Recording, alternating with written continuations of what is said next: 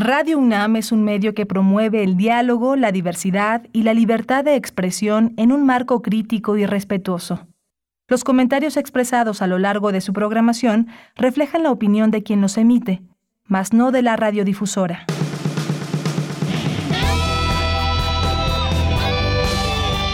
Prisma RU. Relatamos al mundo.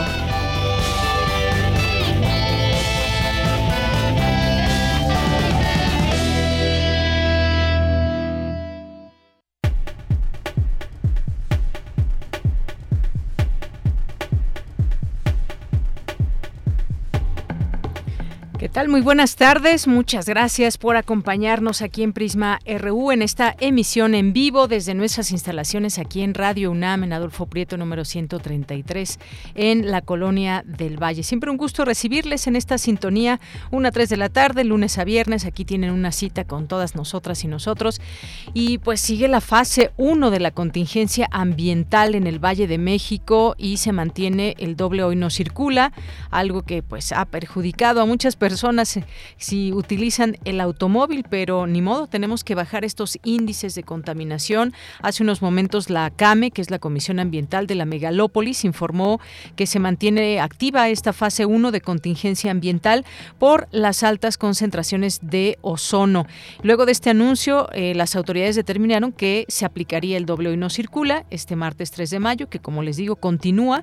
Hay un sistema, el sistema de alta presión en el centro del país asociado con estabilidad atmosférica, viento débil, alta radiación solar, todos estos elementos eh, se conjuntan y pues, se impide la dispersión del ozono y sus precursores. Además de que la temperatura poco a poco está subiendo y llegará hoy hasta un máximo de 29 grados Celsius aproximadamente, que en combinación con la radiación que ya está alta, pues favorece la formación de ozono. Así que muy mala, de mala a muy mala calidad de aire se pronostica hasta el momento, es lo que detalló la CAME. Ya pues una serie de automóviles no circulan el día de hoy. Quienes tengan terminación 78, incluso 0 y doble cero tampoco circulan dentro de esta fase. Así que tengan mucho, mucho cuidado porque no los vaya a agarrar la policía y entonces ahí también se genera otro tipo de situaciones y que pues bueno puede costarle bastante. Por cierto que también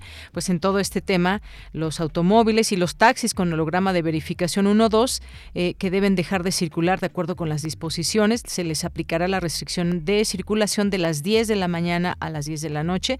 Por cierto que le mandamos un saludo muy especial eh, a eh, Daniel Villalba que nos escucha desde su taxi y ahí está trasladando a las personas a sus lugares de destino. Le mandamos muchísimos saludos a Daniel Villalba que nos escucha en su taxi trabajando y aquí desde aquí le mandamos un abrazo y las gracias porque nos está sintonizando. Bien, pues eh, además de todo esto de la fase 1 y demás que nos preocupa, aquí hemos hablado en algunos espacios de cómo de cómo cómo dar marcha atrás a todo ese tema de la contaminación, pero es es complicado, pero hay hay solución. Y entre ellas pues que utilicemos un poco menos el automóvil. Y si utilizan otro tipo de transporte, pues protéjanse bien. Por ejemplo, si usan una bicicleta, una motocicleta, por favor pónganse su casco. Bueno, nos vamos también a lo que tendremos el día de hoy aquí en el programa. Hoy es el Día de la Libertad, el Día Mundial de la Libertad de Expresión en México y vamos a tener este tema primordialmente hablar de ello, la libertad de expresión que ahora pues este año, este año con, el, con un lema que es Periodismo bajo el asedio digital, Día Mundial de la Libertad de Prensa 2022. Platicaremos con Alma Rosa Alba de la Selva, doctora en Ciencias Políticas y que pues también sus líneas de investigación es radio, e ideología, telecomunicaciones y TIC en México. También vamos a platicar con el maestro Jorge Meléndez, periodista catedrático de la UNAM, y ahora que regresaron las emisiones de AM y FM, mañana hay un estreno de una de una serie, de un programa, así que no se lo pierdan, no se lo pierdan. Eh, vamos a invitarles desde este espacio en un momento más de qué se trata. Bueno, pues ya nos contará el periodista Jorge Meléndez. Bien, y también tendremos ya en nuestra segunda hora, vamos a invitarlos, invitarles a que tomen un curso. Eh, de antibióticos. Es un curso gratuito. Antibióticos, cuándo, cómo y para qué. Resistencia antibacteriana. No se pierdan también toda esta información que puede serle que puede serle muy útil y se da a través de los MOOC de la UNAM. ¿Saben ustedes qué son? Bueno, pues estos cursos masivos, abiertos, en línea, que se imparten a través de las plataformas tecnológicas y que acercan el proceso de enseñanza-aprendizaje a un sector de la población. Así que no se pierdan esta invitación a este curso desde la UNAM. Hoy es martes, martes de poetas errantes, martes de literatura, martes también de cultura, información nacional e internacional de la UNAM y más. Así que quédese con nosotros desde aquí, relatamos al mundo. Relatamos al mundo. Relatamos al mundo. Bueno, y por supuesto que también le mandamos saludos desde aquí en la producción Marco Lubián, en la asistencia de producción Denis Licea y también está por aquí Arturo González en los controles técnicos, Michelle González en las redes sociales, eh, Abraham Menchaca en la jefatura de información de Radio UNAM y aquí en el micrófono les saluda Deyanira Morán con mucho gusto, invitándoles a que nos escriban en nuestras redes sociales arroba PrismaRU en Twitter, PrismaRU en Facebook. Bien, pues en este día martes 3 eh, de abril, 3 eh, de abril no, 3 de mayo, 3 de mayo, en la información universitaria, la Junta de Gobierno de la UNAM designó a Mauricio de Jesús Suárez Servín como director de la Facultad de Artes y Diseño para el periodo 2022-2023. La pandemia y la guerra entre Rusia y Ucrania han sido grandes retos que el Seminario Hispano-Mexicano de Biblioteconomía y Documentación ha tenido que enfrentar para llegar a su décima octava edición. La esclavitud tiene que ver con el tráfico y la explotación de personas. En América se calcula que entre 2.5 y 5 millones de indígenas sufrieron esta condición, indicó Andrés Reséndez de la California University Davis. En la información nacional, este martes se cumple un año del accidente de la línea 12 del metro en la que murieron 26 personas. El presidente Andrés Manuel López Obrador señaló que lo más importante es deslindar responsabilidades y reparar el daño a las víctimas. Como les decía, la Comisión Ambiental de la Megalópolis informó que se mantiene la fase 1 de contingencia ambiental y el doble hoy no circula por ozono en el Valle de México. En la información internacional, Ucrania reanudó las evacuaciones de civiles de la ciudad de Mariupol, mientras Rusia sigue su ofensiva. Hoy en la UNAM, ¿qué hacer y a dónde ir? Hoy tienes una cita con el doctor Mauricio Rodríguez Álvarez en la serie Hipócrates 2.0, una coproducción de Radio UNAM con el Programa Universitario de Investigación en Salud. Hoy el programa abordará el tema COVID-19, endemia a la vista, y contará con la participación del doctor Samuel Ponce de León, coordinador del Programa de Investigación en Salud y de la Comisión Universitaria para la Atención de Emergencia del Coronavirus de la UNAM. La cita es hoy, en punto de las 18 horas, a través del 96 6.1 de FM. Recuerda que la frecuencia de amplitud modulada de Radio UNAM ha vuelto a su programación habitual. Hoy en punto de las 20 horas regresa al aire Discrepancias, programa de entrevistas, reflexión y polémica sobre la actualidad política. Sintoniza hoy en punto de las 20 horas el 860 de AM. La Red del Agua de la UNAM, en colaboración con el Centro Regional de Seguridad Hídrica y la Embajada de Suecia en México, organizan la vigésimo segunda edición del Premio Nacional Juvenil del Agua, que busca reconocer e impulsar proyectos científicos, tecnológicos o sociales que brinden soluciones a los retos del agua. Podrán participar jóvenes de 15 a 20 años de edad. Las propuestas pueden surgir desde distintas áreas de conocimiento, como la ingeniería, las matemáticas, la biología o la geografía, así como las ciencias sociales e incluso las artes. Tienes hasta el próximo 7 de mayo para inscribir tu propuesta. Consulta la convocatoria completa que se encuentra disponible en las redes sociales y el sitio oficial de la Red del Agua de la UNAM, www.agua.unam.mx. Y recuerda, si utilizamos cubrebocas, nos cuidamos todos.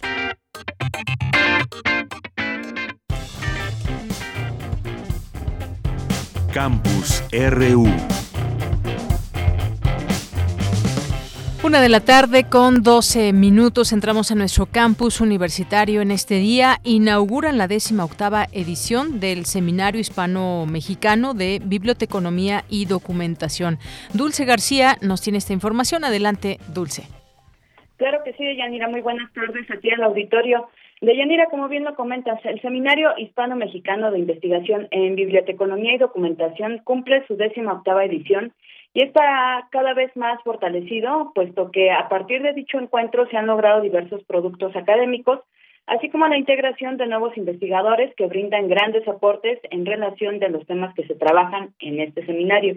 Así lo dijo la doctora Georgina Araceli Torres Vargas, directora del Instituto de Investigaciones Bibliotecológicas y de la Información de la UNAM, durante la inauguración del Seminario Hispano-Mexicano de Investigación y Documentación, que realizan en conjunto la UNAM y la Universidad Complutense de Madrid.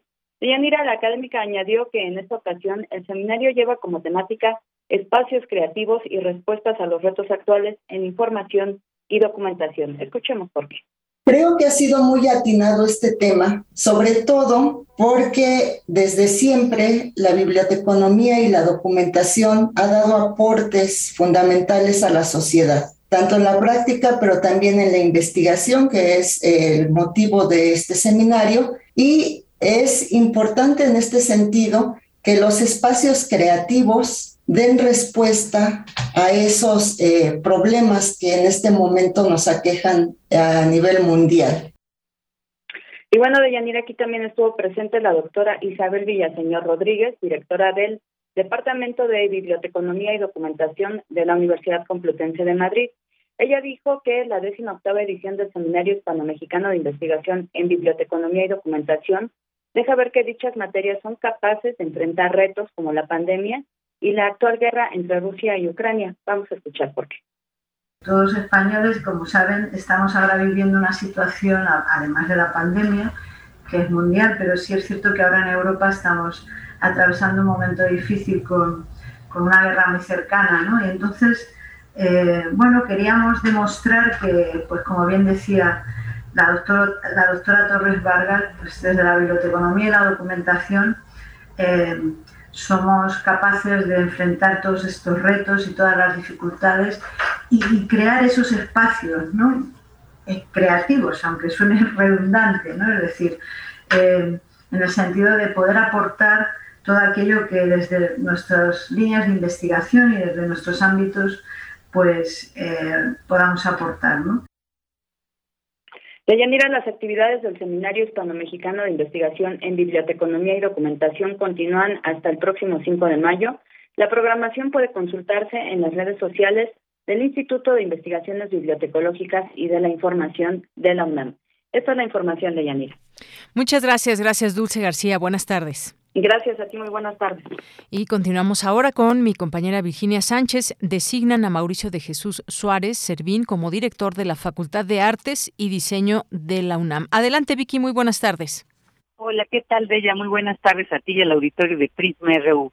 La Junta de Gobierno de la UNAM designó, como bien lo has comentado, a Mauricio de Jesús Juárez Servín como el nuevo director de la Facultad de Artes y Diseño para el periodo 2022-2026 en el acto donde se oficializó el nombramiento realizado en el auditorio Francisco Goitia de dicha facultad, el secretario general de la UNAM, Leonardo Lomelí Vanegas, destacó que durante los momentos más críticos de la pandemia, la Facultad de Artes y Diseño no se detuvo y siguió trabajando en las tres actividades sustantivas que tiene la universidad como es la docencia, la investigación y la difusión y extensión de la cultura. Asimismo, reiteró el compromiso y apoyo de la Administración Central Universitaria a la nueva dirección de la reconocida facultad. Escuchemos. Doctor Mauricio Juárez, tenga usted la certeza de que haremos lo que esté en nuestras posibilidades para que pueda llevar adelante el programa de trabajo que recibió el apoyo de la honorable Junta de Gobierno. Desearle lo mejor en esta gestión y por supuesto hacer votos porque los próximos cuatro años sigan siendo de trabajo fecundo, de amplias realizaciones para la comunidad de la Facultad de Artes y Diseño, una comunidad tan querida y tan emblemática de esta universidad y que goza de un amplio y muy merecido prestigio a nivel internacional. En tanto, Mauricio de Jesús Juárez Servín, quien es licenciado en diseño gráfico, maestro en artes visuales y doctor en artes y diseño por la entidad que ahora dirige, Señaló el compromiso de continuar trabajando por las soluciones que requiere el contexto para lograr una facultad incluyente de reconocimiento de las diferencias y respetuosa de los derechos de las comunidades, también promotora de la equidad y responsable con la perspectiva de género, productora de obra artística y de diseños y de conocimiento. Escuchemos. La Facultad de Artes y Diseño no puede ser ajena a las soluciones que requiere el contexto. No solo se debe reconstruir en su organización, sino observar su entorno e iniciar un proceso de alta incidencia social desde sus disciplinas. Las artes y el diseño son potencias creativas que la sociedad requiere para enfrentar problemáticas de estos nuevos escenarios de vida y de organización social. Sabemos todos que tenemos muchas cosas pendientes por atender y otras por continuar atendiendo. Solucionar los problemas de género, revisar los planes de estudio, reincorporarnos a las clases presenciales, evaluar la virtualidad, pero reitero, tenemos todos que atenderlo. Y bueno, cabe señalar que el nuevo director de la Facultad de Artes y Diseño está especializado en la docencia, en la historia de las culturas y en el México prehispánico, así como en la gestión administrativa escolar y educación especial e inclusiva. Es profesor titularse de tiempo completo definitivo, posee el estímulo PRI de categoría C y es profesor invitado de la maestría en diseño de la información de la Universidad de las Américas en Puebla. De ella, esta es la información. Vicky, muchísimas gracias.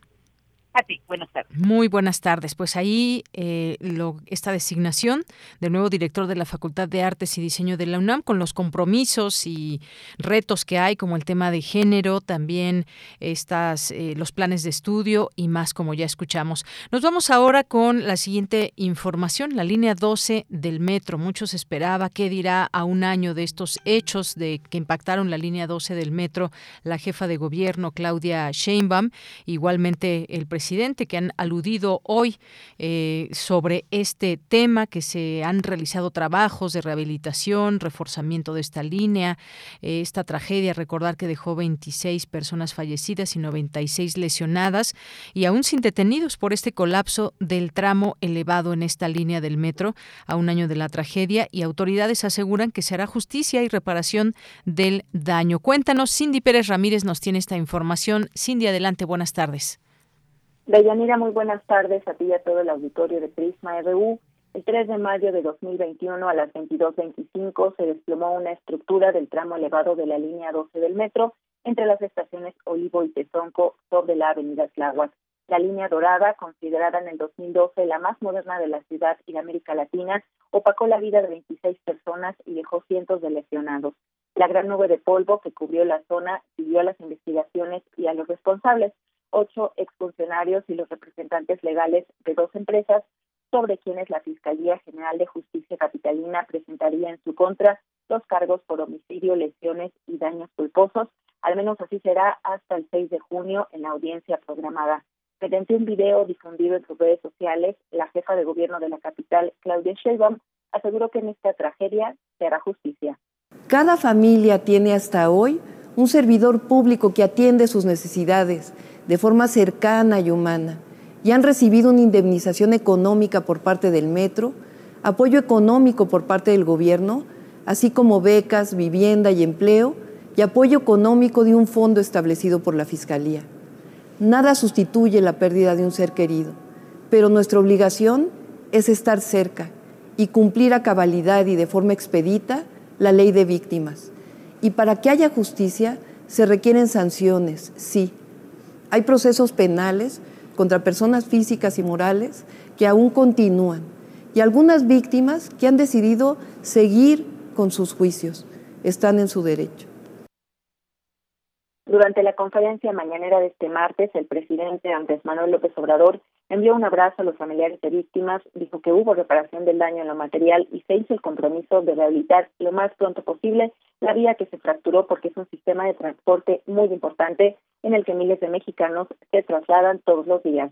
En este caso, las empresas decidieron ayudar sin cobrar el tramo que se afectó, el tramo de la tragedia, correspondía a una empresa de Carlos Slim. Él eh, asumió la responsabilidad, se hizo un dictamen para la reparación de la eh, todo el tramo de la obra. Eh, participaron expertos independientes Deyanira, la jefa capitalina, detalló que hasta el momento la reconstrucción del tramo elevado metálico se realiza con un comité ejecutivo presidido por eminencias nacionales en el ramo, con lo que se garantizará que tenga las mejores especificaciones en seguridad. De acuerdo con las investigaciones dadas a conocer por la Fiscalía Capitalina, el hecho se derivó por errores en su construcción que contribuyeron a la caída. Además, se detectó un grave error en la carencia, mala ubicación y soldadura de los pernos sobre la plancha donde descansaban las vías. Desde la segunda mitad del 2021 se inició el acopio de acero, la capacitación de soldadores y se inician también los trabajos de reforzamiento.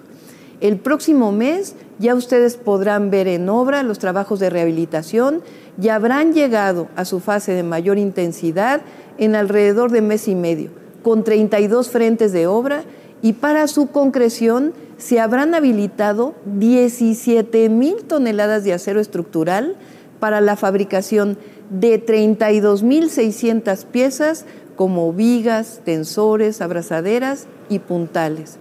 Nuestro objetivo es que los usuarios de la línea 12 estén seguros y que podamos completar la obra de ser posible este año.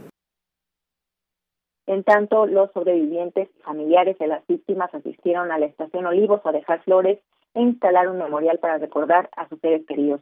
Escuchamos los testimonios de Sergio René Alvarado y Miriam García. Yo afortunadamente sigo comida. Desgraciadamente hay 26 personitas que no, por la negligencia de esas personas que tomaron malas decisiones. Desgraciadamente yo estuve 44 días en coma inducido porque desgraciadamente por las lesiones que yo traía ponían en riesgo mi vida y a lo mejor podría haber sido uno más de esa lista de, ese, de esa desgracia. Seguir peleando para que no dejen que se vuelva a repetir esto. Vienen de las personas que fallecieron ese día, que por ellas nosotros vamos a seguir estando aquí hasta el día que se pueda llegar aquí para no olvidarlo. Es como si lo viviéramos a vivir o volver a vivir, ¿no? O sea, a pesar de que pasen los años, los meses, así digan, nos dan los millones, no repara la una vida, la verdad. Yo preferiría mejor tener a mi padre que todos esos millones que dicen que van a dar, no lo vale. De Yanira, familiares y amigos de las víctimas del derrumbe de la línea 12 marcharán a las 16 horas de la estación Culhuacán rumbo a la estación Olivos y a su vez se realizará una misa en la Basílica de Guadalupe. Esta es la información que tenemos. Bien, Cindy, muchísimas gracias. Gracias por esta información.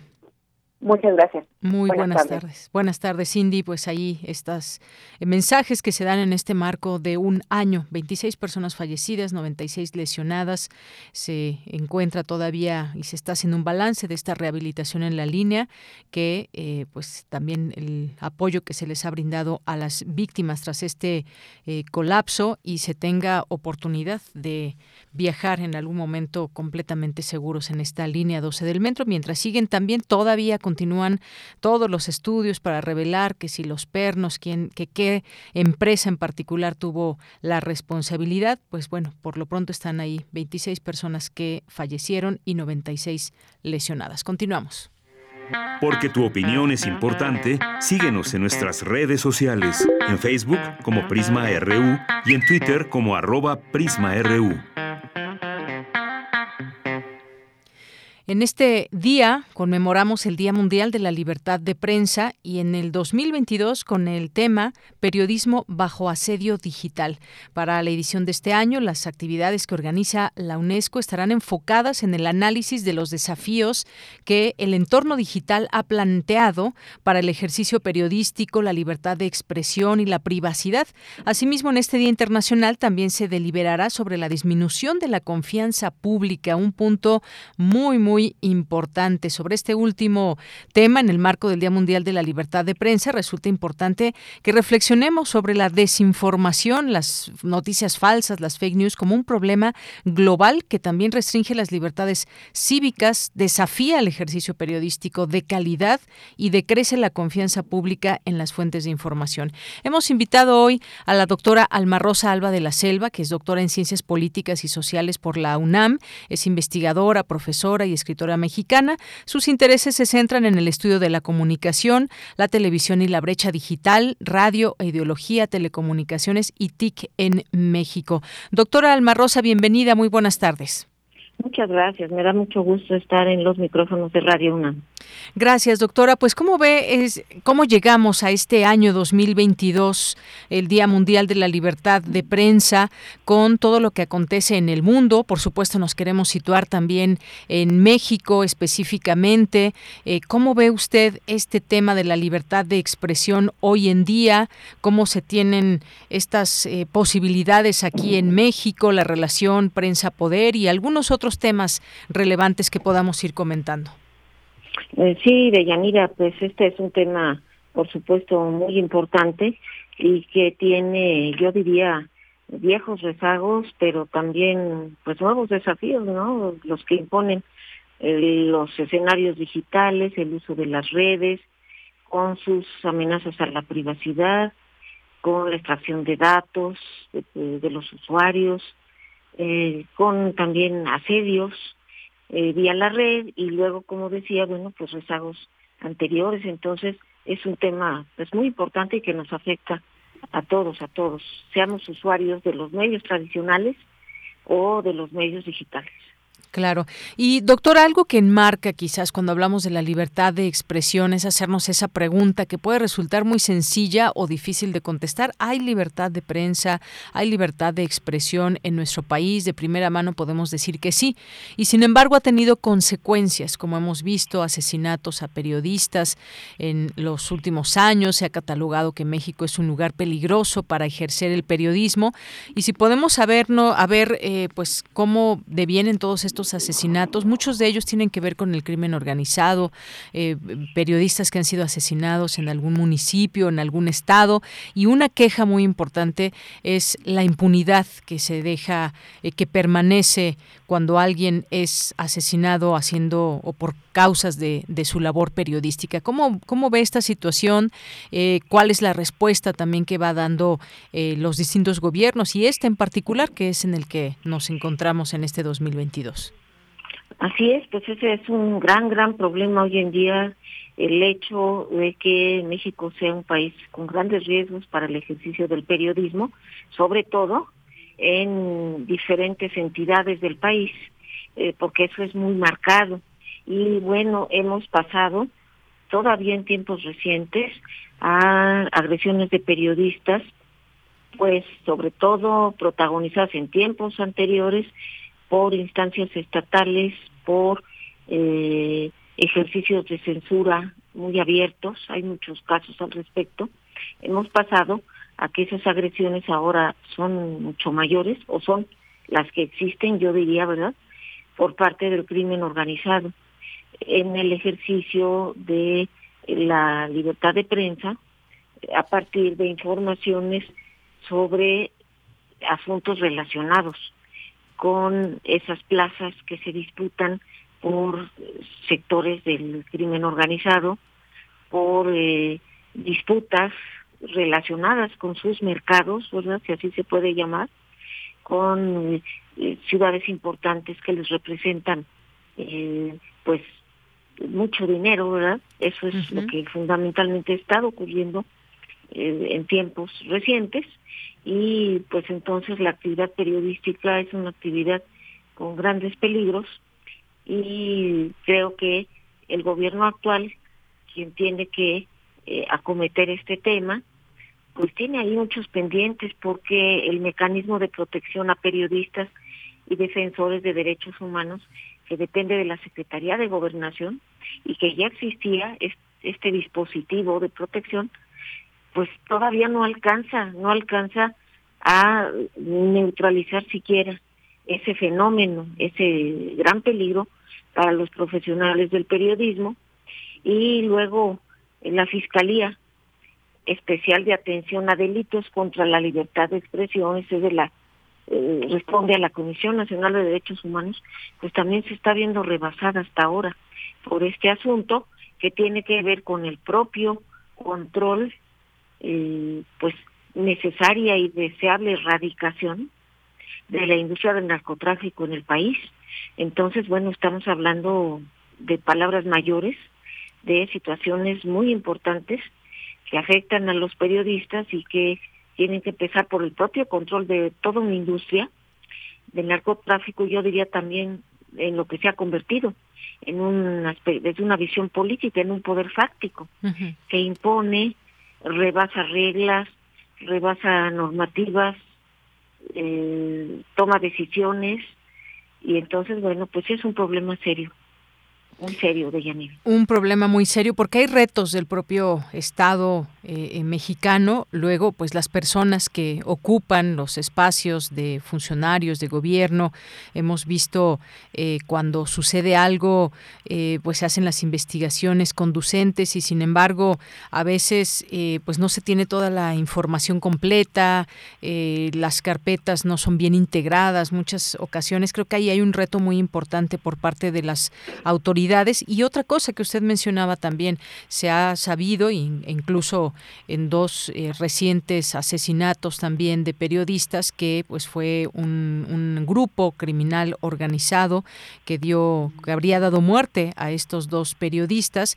Y sin embargo pues continúan estas operaciones, digamos, del crimen organizado. Y cuando hay algún periodista que eh, pues se toma la libertad de expresión, la libertad de escribir, sobre tal o cual tema, porque además nos interesa, si no son las y los periodistas quienes nos relatan esta parte de lo que sucede en nuestro país, pues es muy difícil, no cualquiera y no todos los reporteros, reporteras están dispuestos a, entrar a ciertas zonas, a hacer ciertas investigaciones y cuando tenemos eh, información de ello, pues puede suceder algo como un asesinato. Está el ejemplo de Javier Valdés, por ejemplo, que, que tuvo mucha, eh, pues fue un, eh, un periodista muy importante que llevó a cabo investigaciones muy importantes, incluso libros, eh, en estas eh, informaciones que revelaron situaciones del crimen organizado, del narcotráfico, y es esto, los retos que se tienen hoy, quizás planteárselos de una manera, cómo terminar con ese tipo de asesinatos, cómo prevenirlos, vaya, porque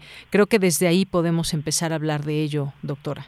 Sí, sí, definitivamente se requiere de estrategias eh, considero de primer nivel que tienen que ver con las acciones delictivas y también con el propio control de la industria del narcotráfico que considero que es muy difícil erradicar.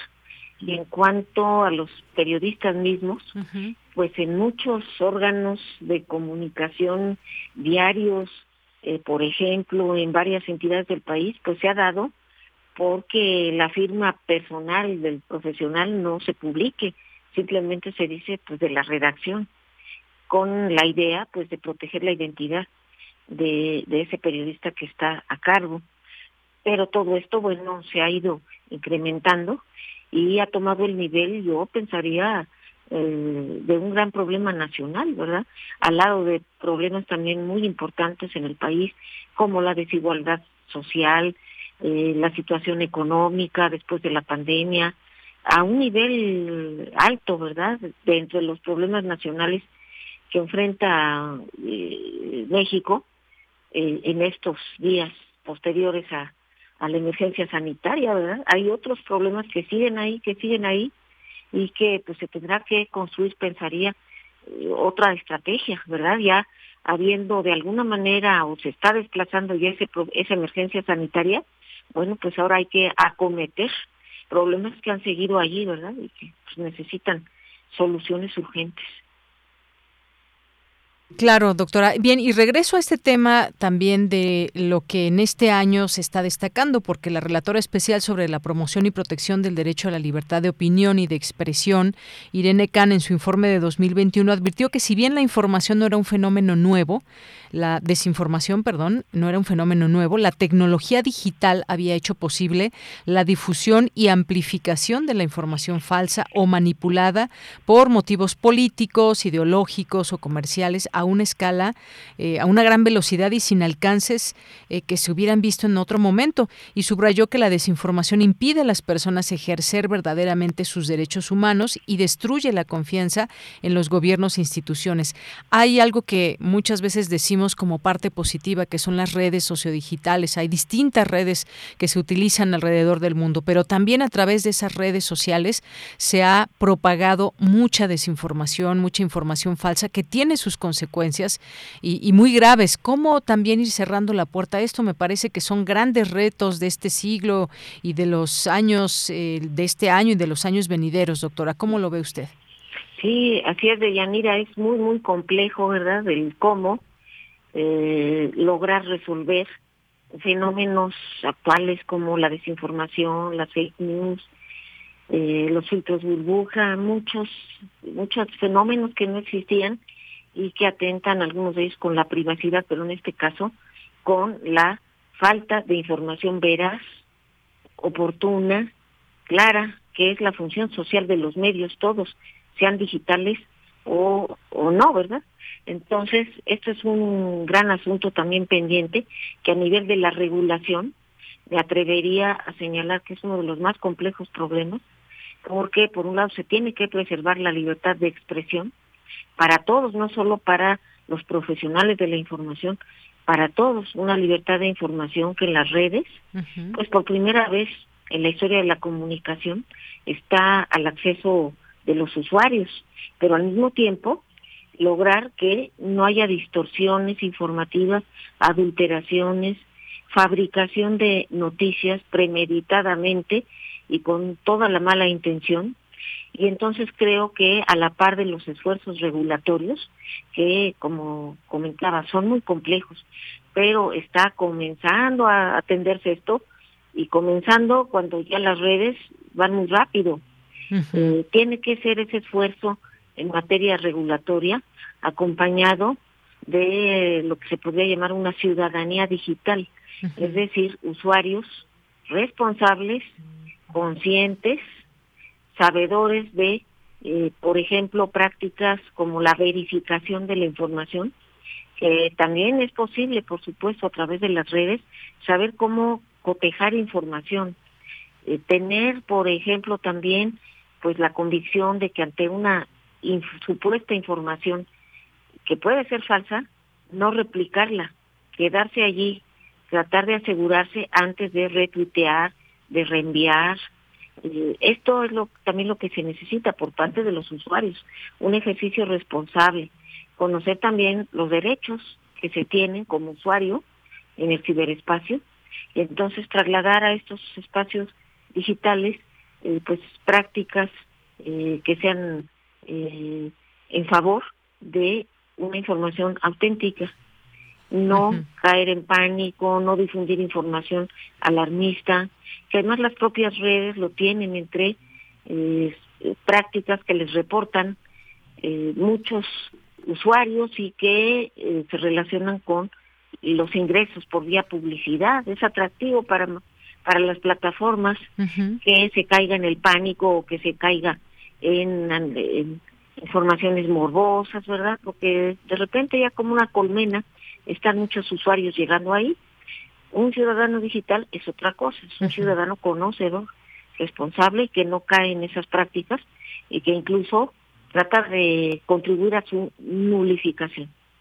Efectivamente, pues sí, muchos aspectos que se pueden derivar del tema de, pues el tema digital, todas las plataformas digitales que ahora se usan para que la gente se pueda informar. Hay una preferencia también, un alcance que tienen mucho más, eh, mucho más grande que cuando iniciaron, por ejemplo, porque se han diversificado, son productos que se diversifican, que van atendiendo a nuestras necesidades también como ciudadanos eh, eh, metidos en la tecnología y pues también pone en relieve múltiples formas eh, que se tienen en avances en vigilancia también, la inteligencia artificial, cómo van recopilando los datos de las personas eh, en el mundo a través de estas eh, plataformas y cómo impacta todo esto también en la libertad de expresión y la privacidad.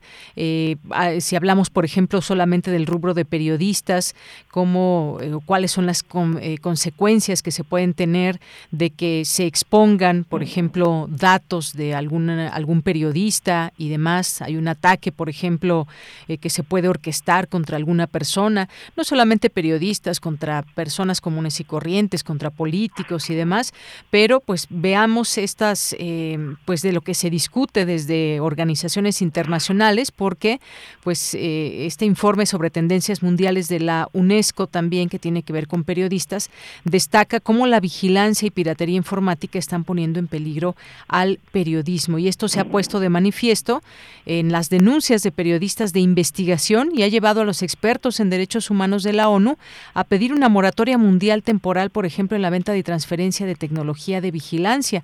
Como sabemos, muchos periodistas han sido espiados y eso también tiene injerencias para su trabajo, doctora. Claro, sí. Eh, esto también es muy delicado e importante. Eh, la información que provenga de la extracción de datos o de los dispositivos de vigilancia que se anticipa que en el futuro se incrementen a partir de la siguiente etapa de Internet, que ha sido llamado el post-Internet y que eh, involucra tres sistemas tecnológicos que son el Internet de las Cosas, el Big Data, es decir, la analítica de datos, y la nube, donde se almacenan y se analizan esos datos en conjunción con el Big Data. Entonces, esto que señalas de Yanira, pues me parece muy importante esta moratoria que se está solicitando. Yo creo que es muy pertinente eh, porque eh, estos dispositivos del llamado post-internet, pues pueden incrementar la vigilancia sobre los usuarios, sobre los periodistas y bueno, también eso implica un posible control, un posible control de no solo de, de aquello que, que hace todo ciudadano en su vida, sino también de las prácticas periodísticas y de las vidas personales de quienes se encuentran en la comunicación. Entonces, pues sí, tenemos que estar muy atentos, muy pendientes y también estar, eh, pienso, eh, al tanto y participando en lo posible de las acciones y proyectos de los organismos internacionales o bien también de las agrupaciones de periodistas o de usuarios que eh, eh, tiendan hacia esto. Creo que eso es muy importante, Deyanir. Muy bien, pues doctora Almarrosa Alba de la Selva, muchas gracias por tomarnos esta llamada, por conversar con nosotros y tenernos este análisis en este Día Mundial de la Libertad de Prensa 2022. Muchísimas gracias. Eh, gracias a ustedes y un saludo a la audiencia de TV UNAM. Muchas gracias. Radio UNAM, por supuesto, estamos aquí. Perdón. Sí, Radio UNAM. Gracias, doctora. Radio UNAM y seguramente por ahí en TV UNAM se hablará de este tema, por supuesto, a través de estos espacios que son Radio y TV UNAM, que pues somos parte de la universidad. Continuamos. Gracias, doctora. Gracias. Hasta luego. Porque tu opinión es importante, síguenos en nuestras redes sociales, en Facebook como Prisma RU y en Twitter como arroba PrismaRU. Bien, pues ahora pasemos a otro tema, bueno, que está relacionado también, porque por supuesto al ser periodista también y profesor de tiempo completo, el maestro Leonardo Figueiras, pues le vamos a preguntar también una opinión sobre la libertad de expresión, pero antes les decía al inicio, eh, Radio UNAM va a estrenar una, una nueva serie desde la Facultad de Ciencias Políticas y Sociales y el director de este proyecto es el maestro Leonardo Figueiras, que como les decía, decía, es profesor de tiempo completo de la Facultad de Ciencias Políticas y Sociales de la UNAM y a quien recibimos con muchísimo gusto en este espacio. Maestro Leonardo, bienvenido. Muchas gracias, Deyanira Morán, este, egregia egresada de nuestra Facultad de Ciencias políticas y sociales. Claro que sí, con muchísimo gusto y de los mejores años de, de la vida. Eso es muy importante. Saludos a, nuestros, a nuestro gran auditorio. Claro que sí, maestro. Pues preguntarle sobre este nuevo programa que se estrenará mañana. Cuéntenos todo, por favor, e invite a nuestro público. Claro que sí. Mire, la verdad tuvimos dos años de, de pandemia que desmovilizó en gran medida pues porque había que preservar la normatividad la, este, sanitaria de todos, teníamos que cuidarnos. Y en ese sentido, eh, pasamos dos años sin los programas. Eh, claro, el, de, de, Yanira Morán, pues claro que hemos estado al pendiente de nuestras noticias, de nuestro prisma universitario. Y entonces pues, regresamos al programa los miércoles, tiempo de análisis, los miércoles tiempo de política, nosotros hacemos análisis de Yanira y queremos este recuperar a nuestros jóvenes estudiantes de nuestra universidad, a nuestros brillantes egresados y por supuesto a nuestro a mis colegas investigadores y profesores para que tengan un espacio de reflexión. Muy bien. Reflexión va a ser un, eh, pues este espacio tiempo de análisis. Análisis sobre qué temas, temas coyunturales, temas de comunicación. Cuéntenos, maestro. No, no, no. Aquí lo que tú me dices es muy importante. Por supuesto, nuestra facultad es de ciencias políticas y sociales. Eh, hay facultades que, que tienen su programa como nuestros compañeros de, la Facultad de Derecho, de la Facultad de Ingeniería, de Medicina, de Contaduría, de Medicina, por supuesto. La verdad es que sí queremos agradecer a, la Rectoría y en especial, perdón que lo diga así, con el secretario general mi tocayo Leonardo Lomelí y por supuesto al director este Taibo de Radio UNAM el espacio, porque este espacio nos va a permitir reconstruir públicos. Así como tenemos radios privadas que han destruido públicos, nosotros ahora tenemos que reconstruir nuestros públicos, que son la juventud, por supuesto, nuestros colegas investigadores y profesores y nuestros egresados. Tenemos que recuperar que nuestra radio universitaria vuelva a ser ese ese modelo de radio cultural de este país. Efectivamente, bueno, pues ahí estaremos escuchando estos análisis, estas reflexiones, el día y la hora. Bueno, ya decía yo que es mañana miércoles. ¿A qué hora, maestro? Acuérdense siempre los miércoles política, tiempo de análisis de las 20 a las 21 horas.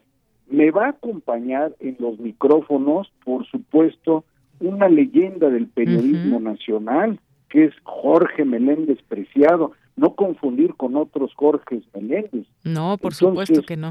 Él es un mexicano de primera eh, del Partido Comunista de entonces. Yo no soy comunista, pero bueno, es un gran ser humano.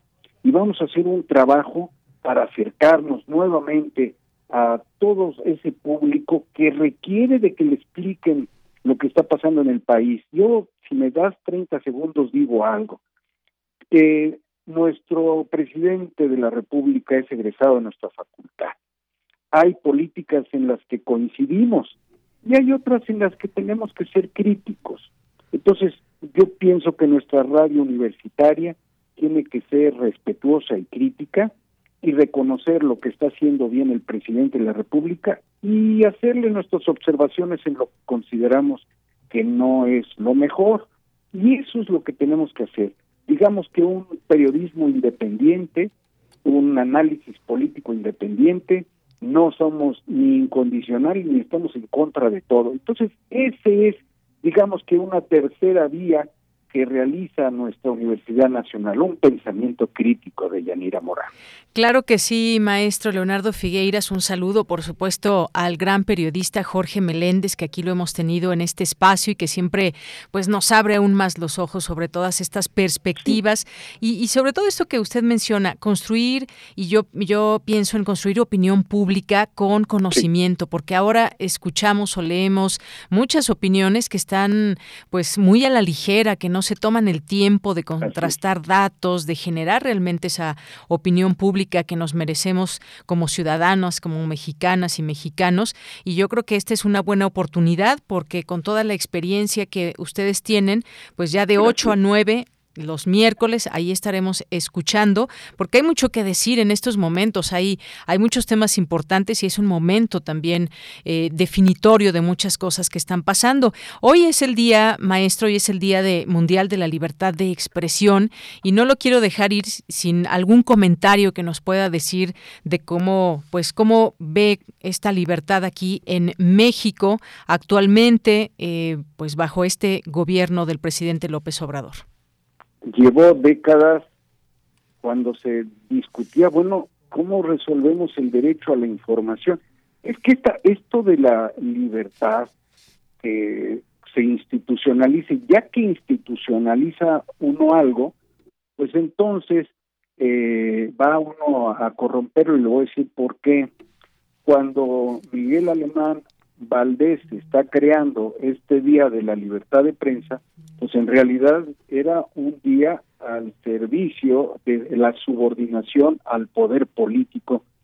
El siglo XX es una subordinación de la prensa y de los medios al poder político. Eso es lo que yo hago en una caracterización.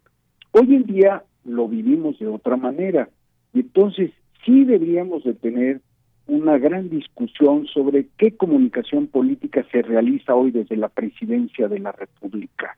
Entonces, yo lo que diría, necesitamos unos criterios transparentes, universales, para que para darle, eh, digamos, eh, los espacios de publicidad, por así decirlo, en todas las radios y los medios, la televisión también, entonces a partir de eso podemos nosotros establecer una relativa equidad que no hemos tenido. Siempre ha habido aquellos a los que el poder político en turno, llámese del partido que sea, pues les han dado eh, privilegios a unos. Queremos, tenemos que buscar y por supuesto darle apoyo a, nuestro, a nuestros medios públicos.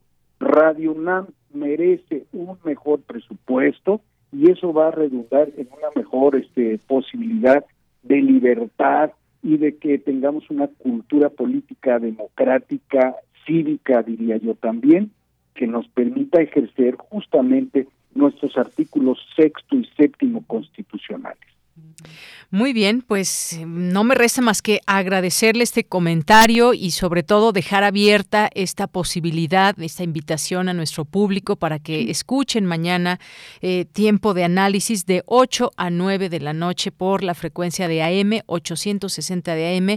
Ahí los, los esperan tanto usted como el periodista Jorge Meléndez, ¿verdad? Y, y, sabes qué, Deyanira, le vamos a dar también micrófono a la juventud. Es muy importante que nuestra radio universitaria tenga un, un espacio para nuestros jóvenes estudiantes que son muy importantes en la conformación de lo que es la universidad.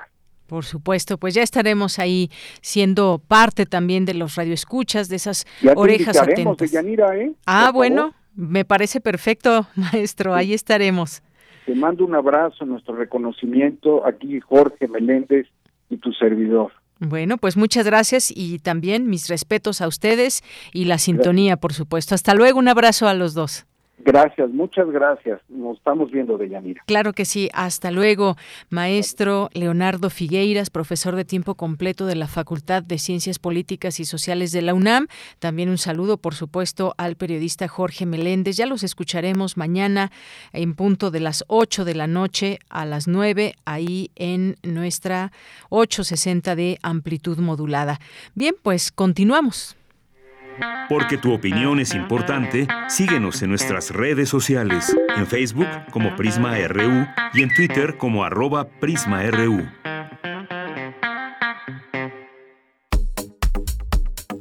Nacional RU. Bien, pues en los temas nacionales, antes de irnos al corte, tenemos un poco de tiempo. El tren Maya, que sigue siendo un tema del cual hablar, eh, ir siguiendo todas las eh, informaciones que van surgiendo, pues en el, en el Salón de Tesorería de Palacio Nacional, el presidente López Obrador aseveró que el tren Maya no solo beneficiará al sureste de México, sino también a Centroamérica.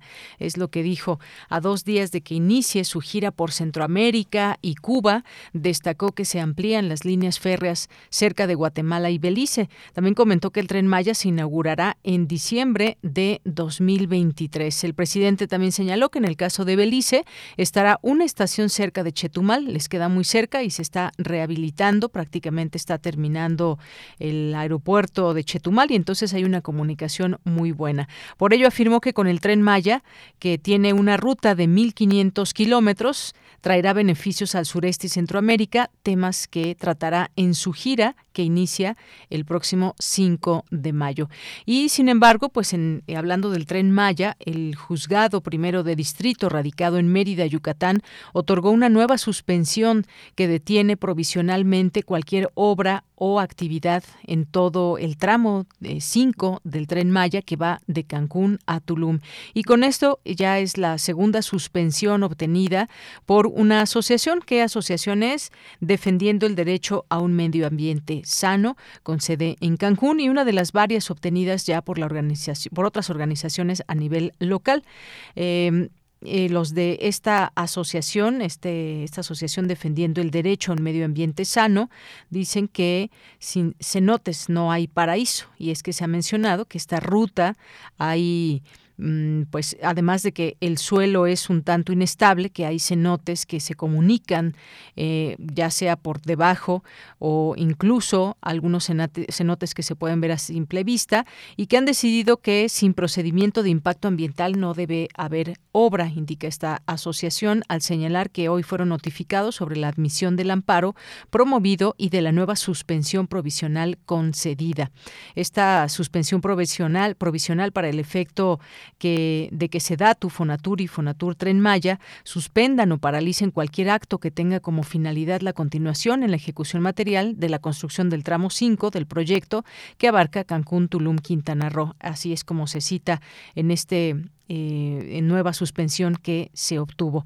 Ojalá que mañana podamos tener una conversación sobre este tema y cómo impactan estas obras o cómo es que se pueden realizar estas obras sin que se tenga mayores problemas. Lo estaremos platicando, eh, ojalá que el día de mañana y si no, en estos días retomaremos este tema que nos parece muy importante.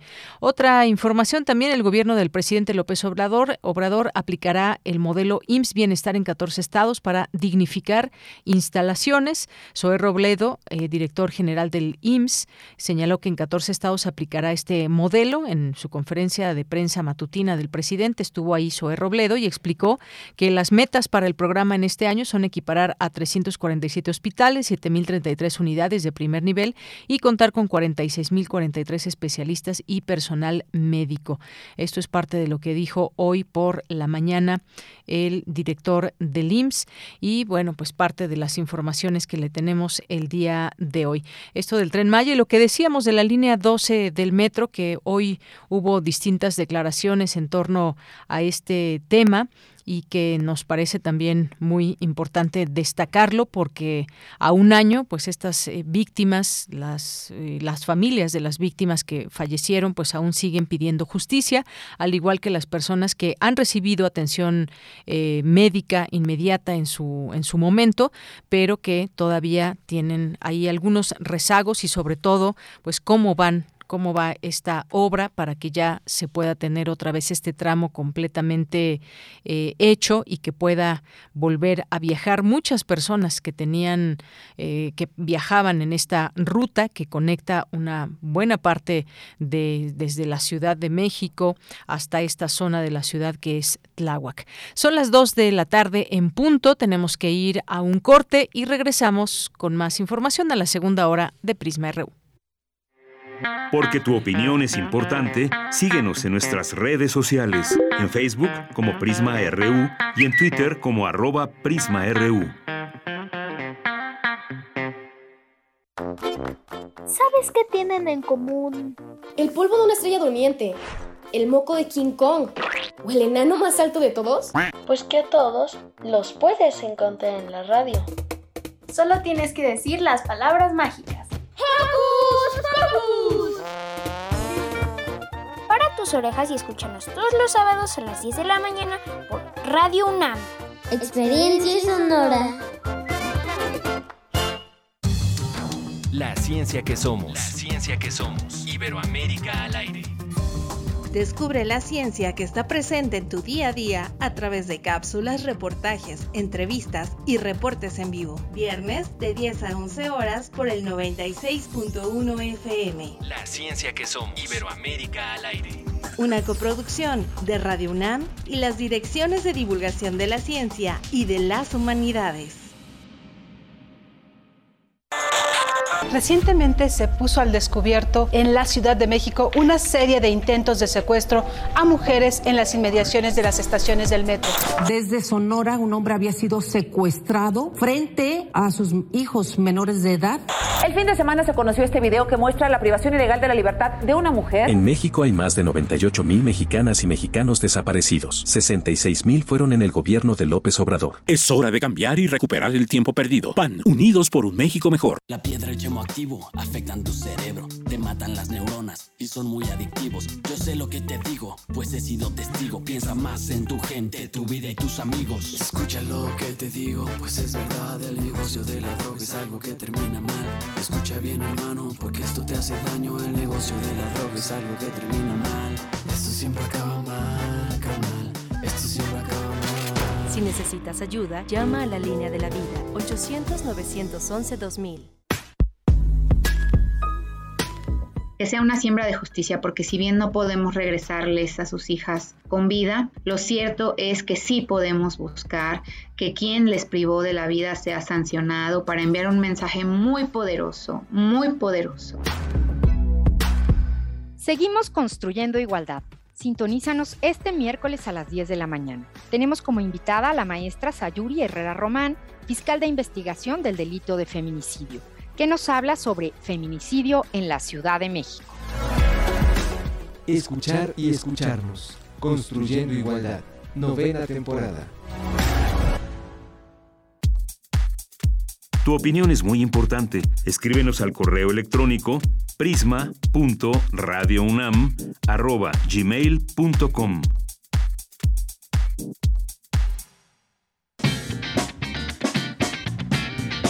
Mañana en la UNAM, ¿qué hacer y a dónde ir? La Universidad Nacional Autónoma de México, a través de la Coordinación de Difusión Cultural y la Dirección General de Publicaciones y Fomento Editorial, en colaboración con la Secretaría de Educación, Ciencia, Tecnología e Innovación de la Ciudad de México, convocan a la población estudiantil inscrita a nivel bachillerato a participar en el Premio de Cuento Joven 2022. Los interesados deberán presentar tres cuentos de su autoría, originales, inéditos y escritos en castellano o en cualquiera de las lenguas originarias de los pueblos indígenas de la República Mexicana. Cada uno de los cuentos será de tema libre y deberán presentarse antes del 24 de junio de 2022. Consulta las bases de dicha convocatoria en www.libros.unam.mx. Mañana miércoles 4 de mayo no te puedes perder Consultorio Fiscal Radio, programa que ofrece orientación a los radioescuchas sobre temas fiscales, realizado en colaboración con la Facultad de Contaduría y Administración de la UNAM. Sintoniza mañana miércoles 4 de mayo, en punto de las 12 del día, el 860 de AM. No te puedes perder el concierto Día Nacional de la Enfermería, a cargo de la Orquesta Sinfónica de Minería de la UNAM, bajo la dirección de Raúl Salgado. La cita es el próximo 12 de mayo a las 18.30 horas en la sala Nezahualcóyotl del Centro Cultural Universitario. Adquiere tus boletos en el sitio oficial boletoscultura.unam.mx. Durante el concierto es obligatorio el uso de cubrebocas. Para Prisma RU, Daniel Olivares Aranda.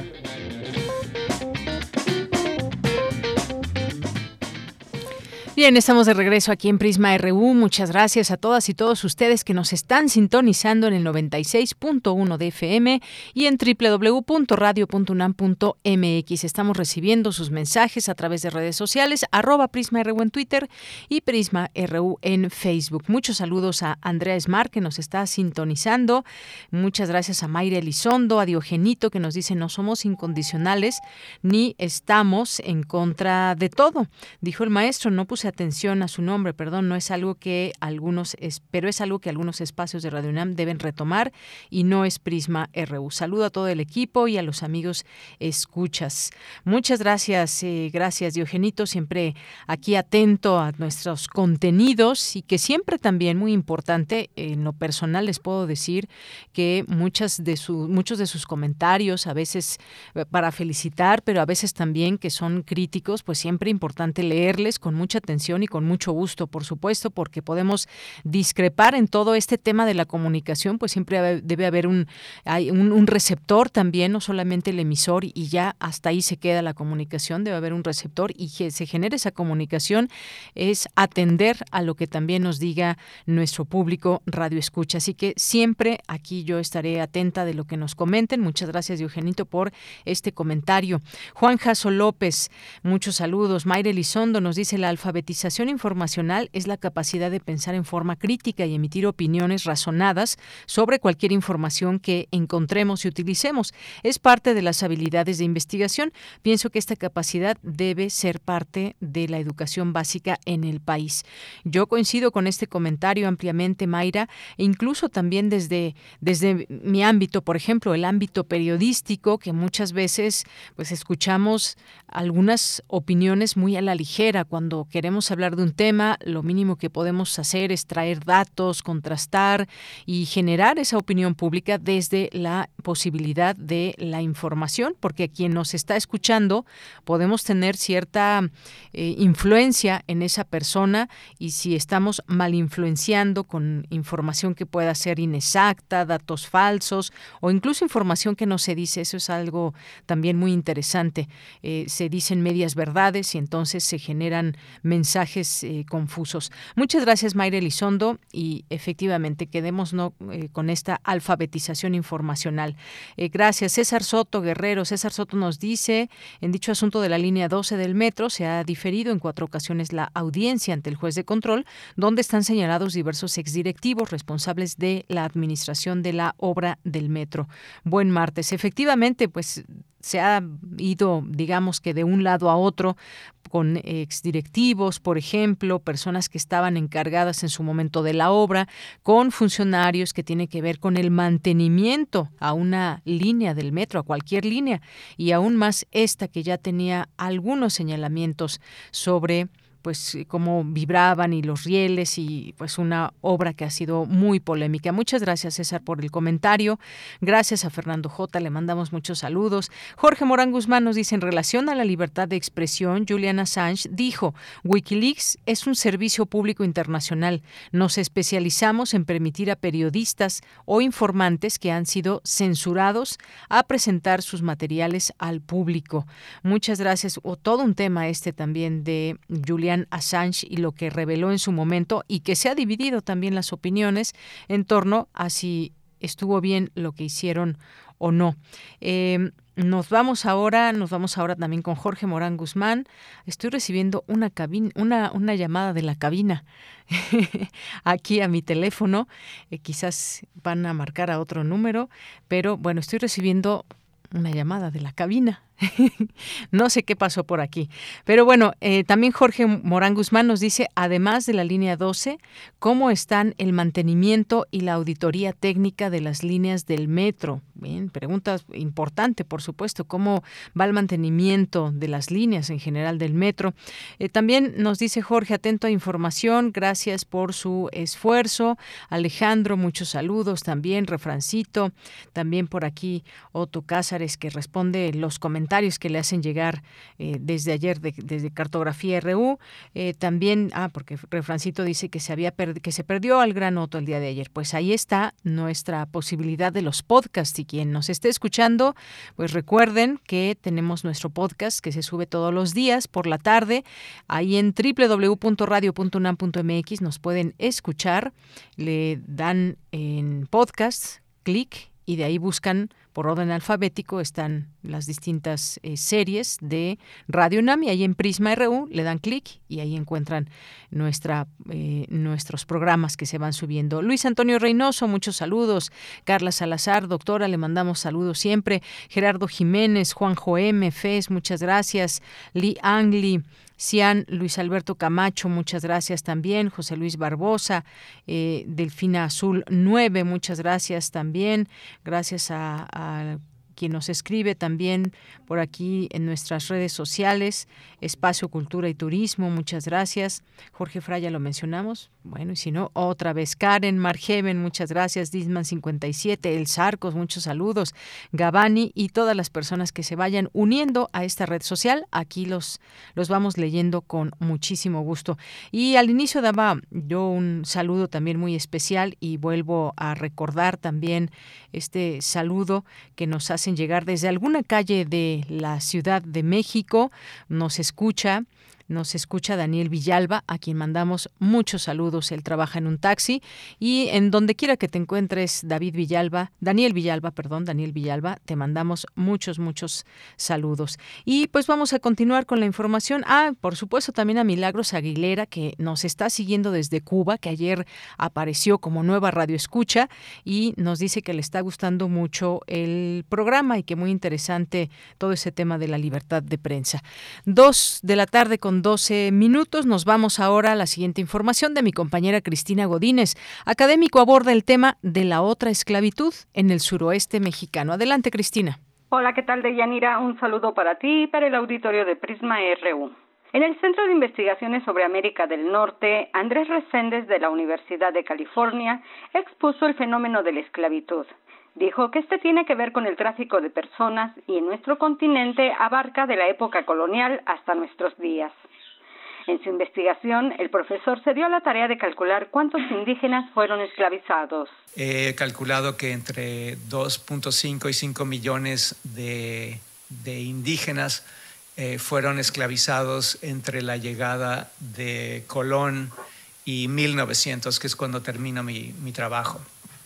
Y eh, a diferencia de la esclavitud más tradicional de africanos, que consistía fundamentalmente en, hombres adultos, esta otra esclavitud eh, consiste en mujeres y niños, eh, y niñas en particular. Entonces es, de alguna manera una, una contraparte de ese otro fenómeno de la esclavitud legal.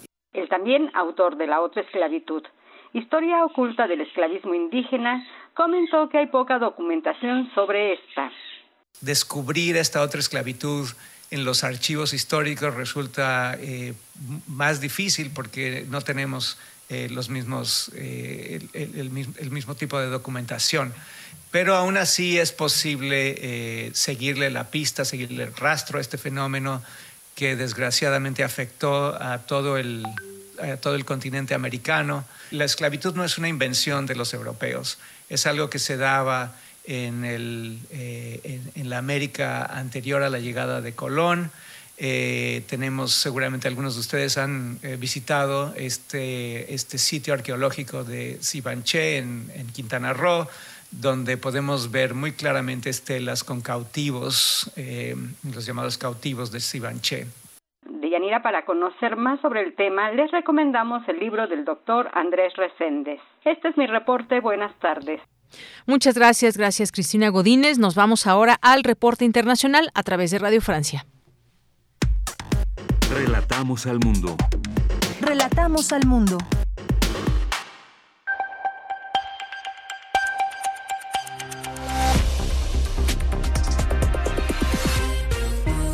Bienvenidos a este flash informativo de Radio Francia Internacional. Víctor Mathieu lo hace en los controles. Hoy es martes 3 de mayo y vamos ya con las noticias. Andreina Flores. Naciones Unidas confirma que más de 100 civiles fueron evacuados exitosamente de la siderúrgica de Azovstal en la ciudad ucraniana de Mariupol.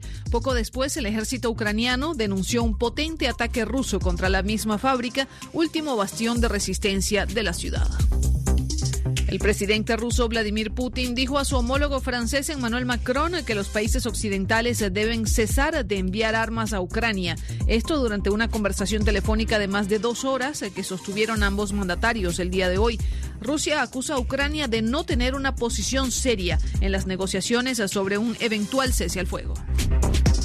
Reino Unido aumentará su ayuda militar a Ucrania frente a la invasión rusa con radares y drones por un monto de 300 millones de libras, unos 377 millones de dólares. Así lo anunció hoy el primer ministro Boris Johnson por videoconferencia al Parlamento ucraniano.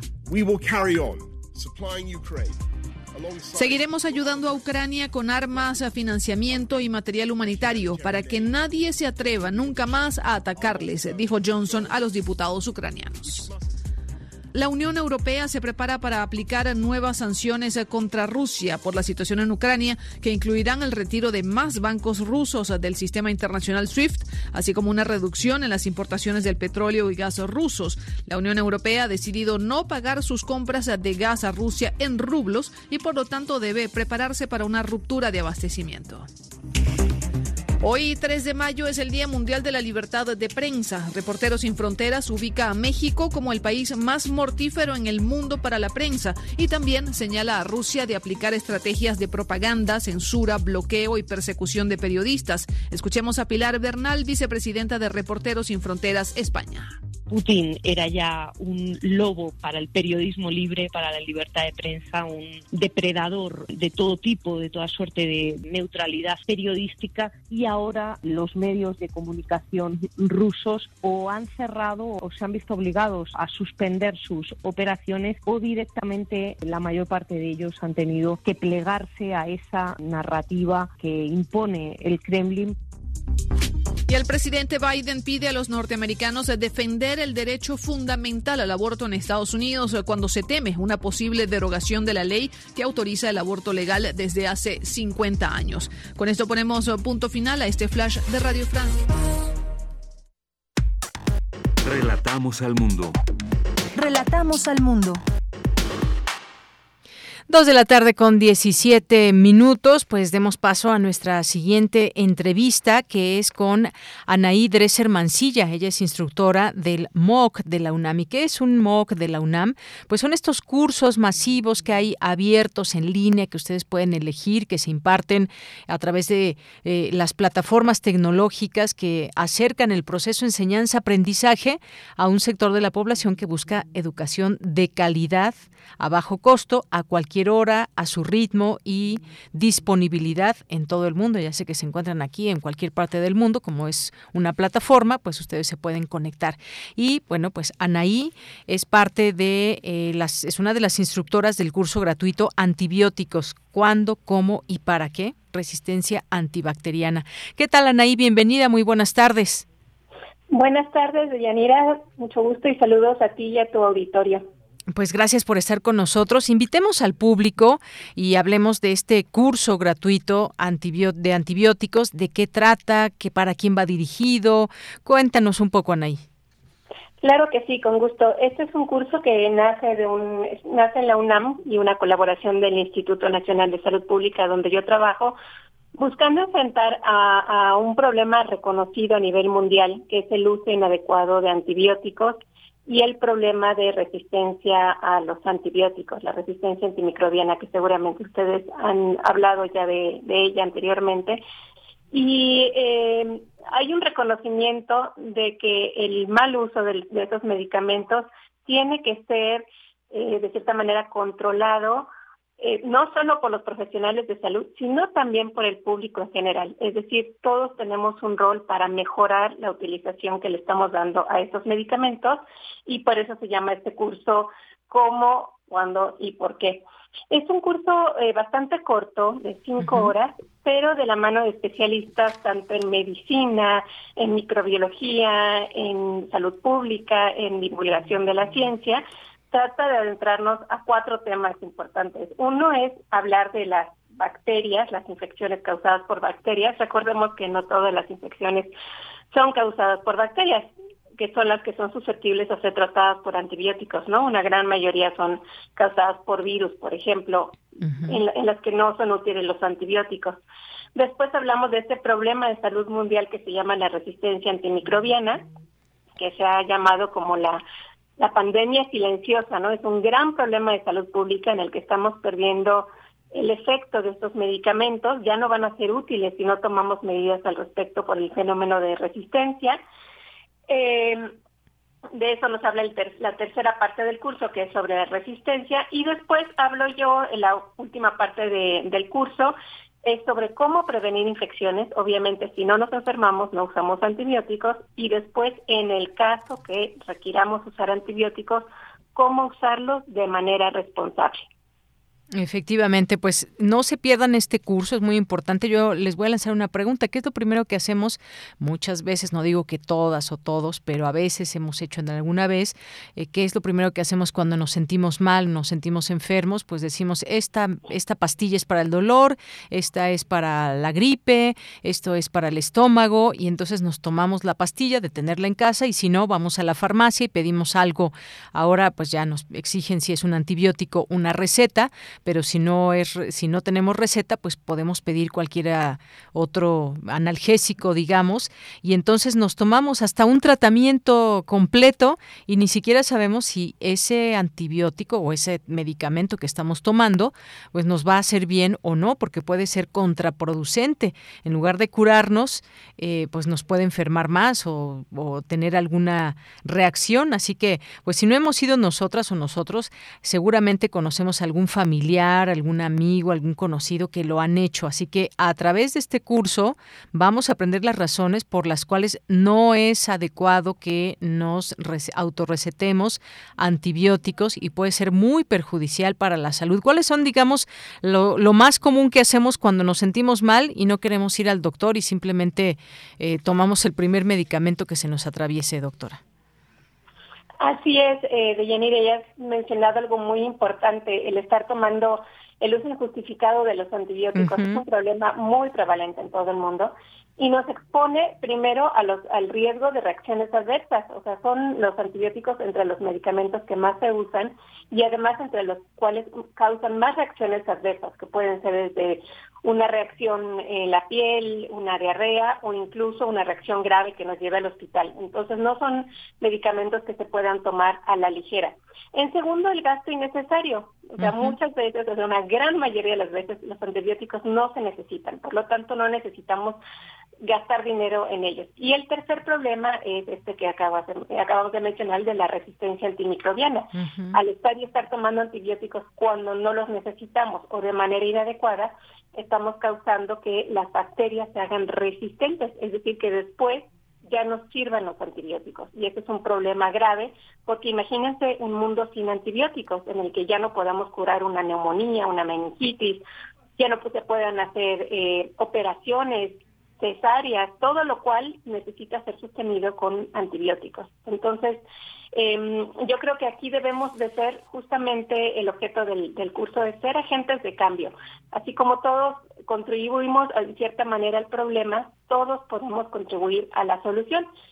Entonces, la siguiente vez que veamos que alguien eh, dice, ay, me duele la garganta, me voy a tomar un antibiótico que me sobró del tratamiento pasado, poder decir, oye, Fíjate que la mayor parte de las infecciones de garganta son causadas por virus. No te sometas a un tratamiento de antibióticos porque lo más seguro es que no lo necesitas, ¿no? Entonces, este tipo de cuestiones, o el niño tiene moco verde, ah, ya es una infección, ya necesita antibióticos. No necesariamente, ¿no? Y luego el tipo de antibióticos que se usa, que tiene que ser adecuado. Entonces yo creo que hay muchos mitos que se van pasando también entre generaciones que es necesario romper. Y este curso está dirigido al público en general, cualquiera lo puede tomar, pero creo que va a ser realmente muy de provecho para estudiantes de nivel eh, preparatoria, universidad, incluso estudiantes de ciencias de la salud, de medicina, enfermería, farmacia, les puede dar tips sobre cómo comunicarse al público y también, imagínense, ¿no? Este, Estos chats que luego a veces tenemos de las mamás en la escuela, ¿no? Entonces, cuando estamos bien informados, podemos dar buenas recomendaciones a la gente. Es decir, no te lo tomes si no te lo han eh, prescrito, si tienes una reacción adversa, hable inmediatamente a tu médico y además cómo prevenir las infecciones para evitar enfermarnos. Claro, pues sí, yo sí conozco varias personas que se automedican, incluso muy cercanas, que pues dicen, tengo esta experiencia de la vez pasada, me sobró este medicamento y entonces ahora me lo tomo. Bueno, pues ojalá que ah, tomen conciencia porque esto puede ser perjudicial para la salud. No es lo mismo, por ejemplo, eh, pues recetarnos, automedicarnos un medicamento a un té, por ejemplo, algún remedio casero que pues es inocuo y no tiene mayor eh, situación. Por ejemplo, eh, nos dicen típica o un para un dolor de estómago, un té de manzanilla o para la garganta, un té de eucalipto o, jengibre y demás, pero pues bueno, eso no, no, no, es, no es un medicamento, lo podemos tomar, no pasa nada, pero cuando es una infección sí tenemos que ir al, al médico, por supuesto. ¿Algo más con lo que quieras cerrar, doctora Anaí? Sí, muchas gracias. Eh, bueno, seguir un poco lo que habías mencionado, que hay medicamentos que, que se pueden utilizar sin receta médica. Si nos duele la cabeza y nos tomamos un paracetamol, no hay problema, ¿no? Siempre y cuando sabiendo estarnos monitoreando nuestra, nuestro cuerpo, ¿no? Nuestra salud. Pero los antibióticos son distintos, los antibióticos son distintos porque al estarlos tomando estamos creando esta presión de resistencia, estamos haciendo que las bacterias sean resistentes y no solo afectamos nuestra salud, sino que estamos afectando la salud de, de las próximas generaciones y de las demás personas a nuestro alrededor al crear estas bacterias eh, multiresistentes. Entonces yo creo que esa es la gran diferencia y, crear conciencia porque ninguno de nosotros nos tomamos medicamentos para el corazón, ¿no? Ah, creo que tengo algo en el corazón, me voy a tomar un medicamento de mi abuelito. No lo hacemos, sin embargo sí lo hacemos con los antibióticos porque pensamos que son medicamentos inocuos.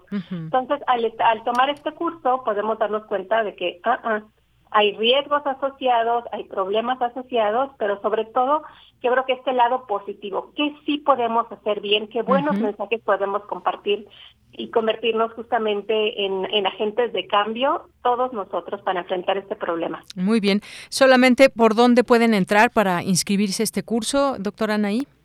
Claro que sí, está en una plataforma que se llama Coursera.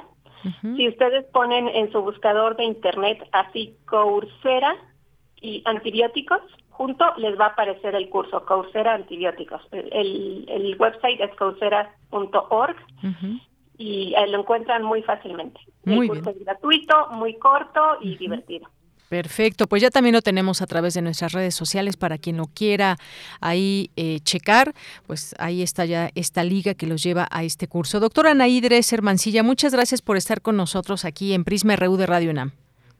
Un placer, Deyanira. Saludos a todos. Hasta luego, muchas gracias. Eh, la doctora Nay Dresser es instructora del MOOC de la UNAM y con este curso sobre antibióticos.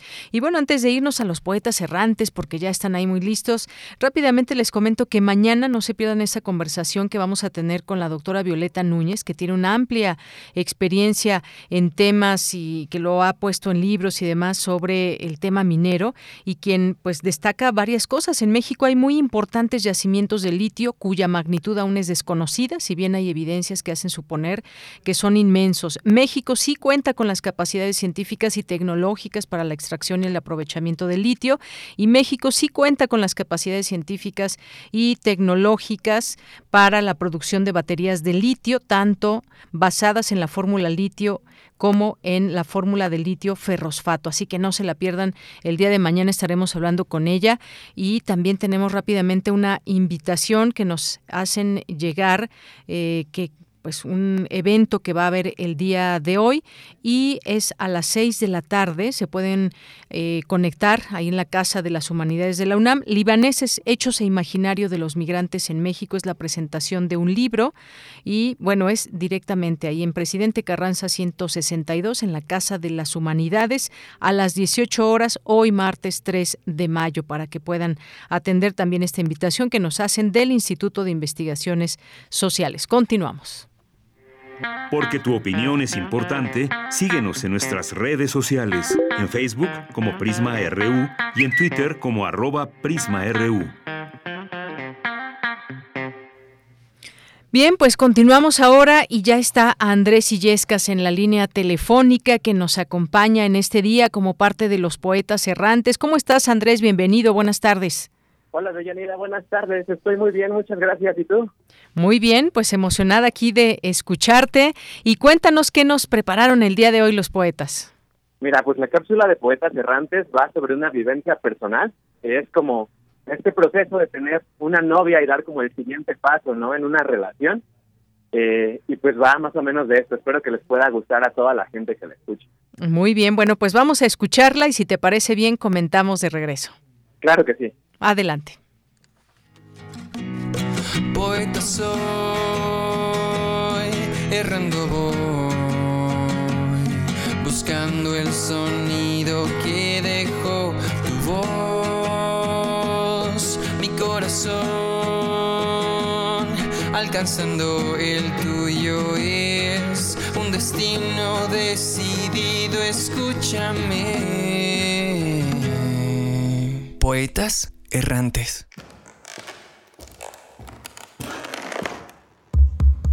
Hola, soy Andrés, y si en algún momento has pensado que el amor no existe y que todo es una mentira, déjame decirte que yo también pasé por eso, y esta es mi historia.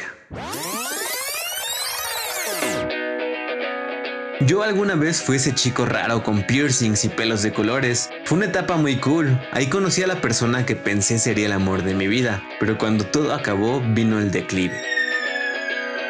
Mi soltería duró siete años. En ese tiempo conocí a muchas chicas. Siempre hubo altas y bajas y altas y bajas y bajas y más bajas que altas. La verdad tenía ganas de encontrar a alguien, pero esa persona nunca llegaba y cuando creía que la había encontrado siempre desaparecía sin dejar rastro.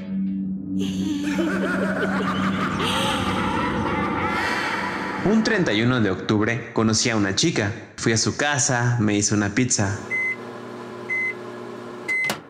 Ingenuamente pensé que ella sería la indicada, pero siempre he tenido el gran superpoder de tener malas decisiones en mi vida. Y como todo gran superpoder conlleva una gran responsabilidad, me fijé en la única chica que tenía novio, pensando que algún día lo dejaría por mí.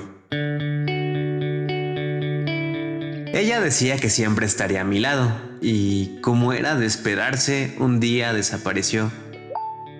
Una tarde subí una foto de perfil y una muchacha me puso una foto de un Patricio Estrella con corazones. Al principio no quise contestarle porque pensaba que la otra chica volvería. A los pocos días decidí escribirle y quedamos de vernos un 27 de marzo a las 2 de la tarde. Oye, voy un poco tarde, pero ya merito llego.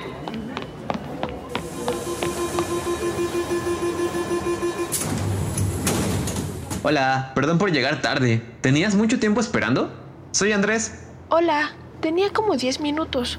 Vámonos. Y así fue como todo comenzó. Así pasaron muchas salidas a la cineteca, a conciertos, campamentos, a cenar, al cine, hasta que ese día llegó. Era un sábado 30 de octubre, estábamos en un campamento de películas de terror. Esperé hasta que dieran las 12 de la noche porque quería que todo tuviera esa magia del Halloween y le dije que tenía una sorpresa.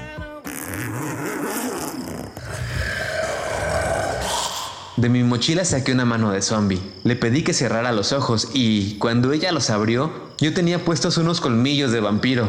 Y en ese momento todo ocurrió. Fue ahí cuando le di un anillo verde en forma de corazón y le dije que si se quería casar conmigo. Dame la mano y danzaremos. Dame la mano y me amarás. Como una sola flor seremos, como una flor y nada más. Fue un momento raro. Las emociones se sienten como a flor de piel. Es como ver Chico como cinco veces e intentar no sentir nada. Su respuesta fue que sí y nos abrazamos mucho. Fue el mejor Halloween de todos.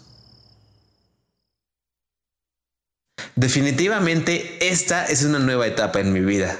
Todo se vuelve increíble cuando estamos juntos. Todo es más divertido desde que ella llegó. Oye, oye, oye, te dije que ya llegamos. Ya son 60 pesos. Ya deja de hablar y págame. Me estás dando miedo. Además tengo que hacer otro viaje. Ah, lo siento. Solo te pregunté que cómo estabas.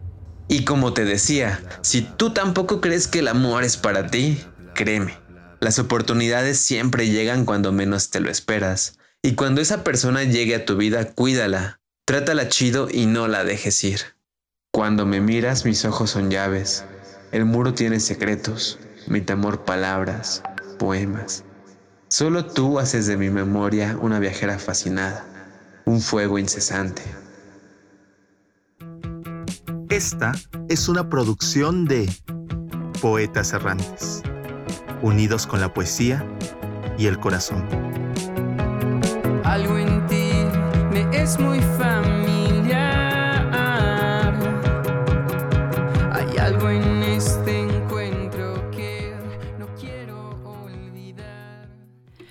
Bien, pues Andrés y Yescas, muchas gracias por estar aquí con nosotras y nosotros. Hoy una soltería de siete años, qué barbaridad. Sí, no, fue un montón el tiempo que me aventé soltero. Oye, pero pues cuántas experiencias, de eso, de eso se hace eh, eh, parte del amor. A veces tenemos ese amor, pero luego no lo tenemos y luego también llega el desamor. Parte de la vida, Andrés y Yescas, ¿qué te puedo decir? Ya lo has experimentado en carne propia.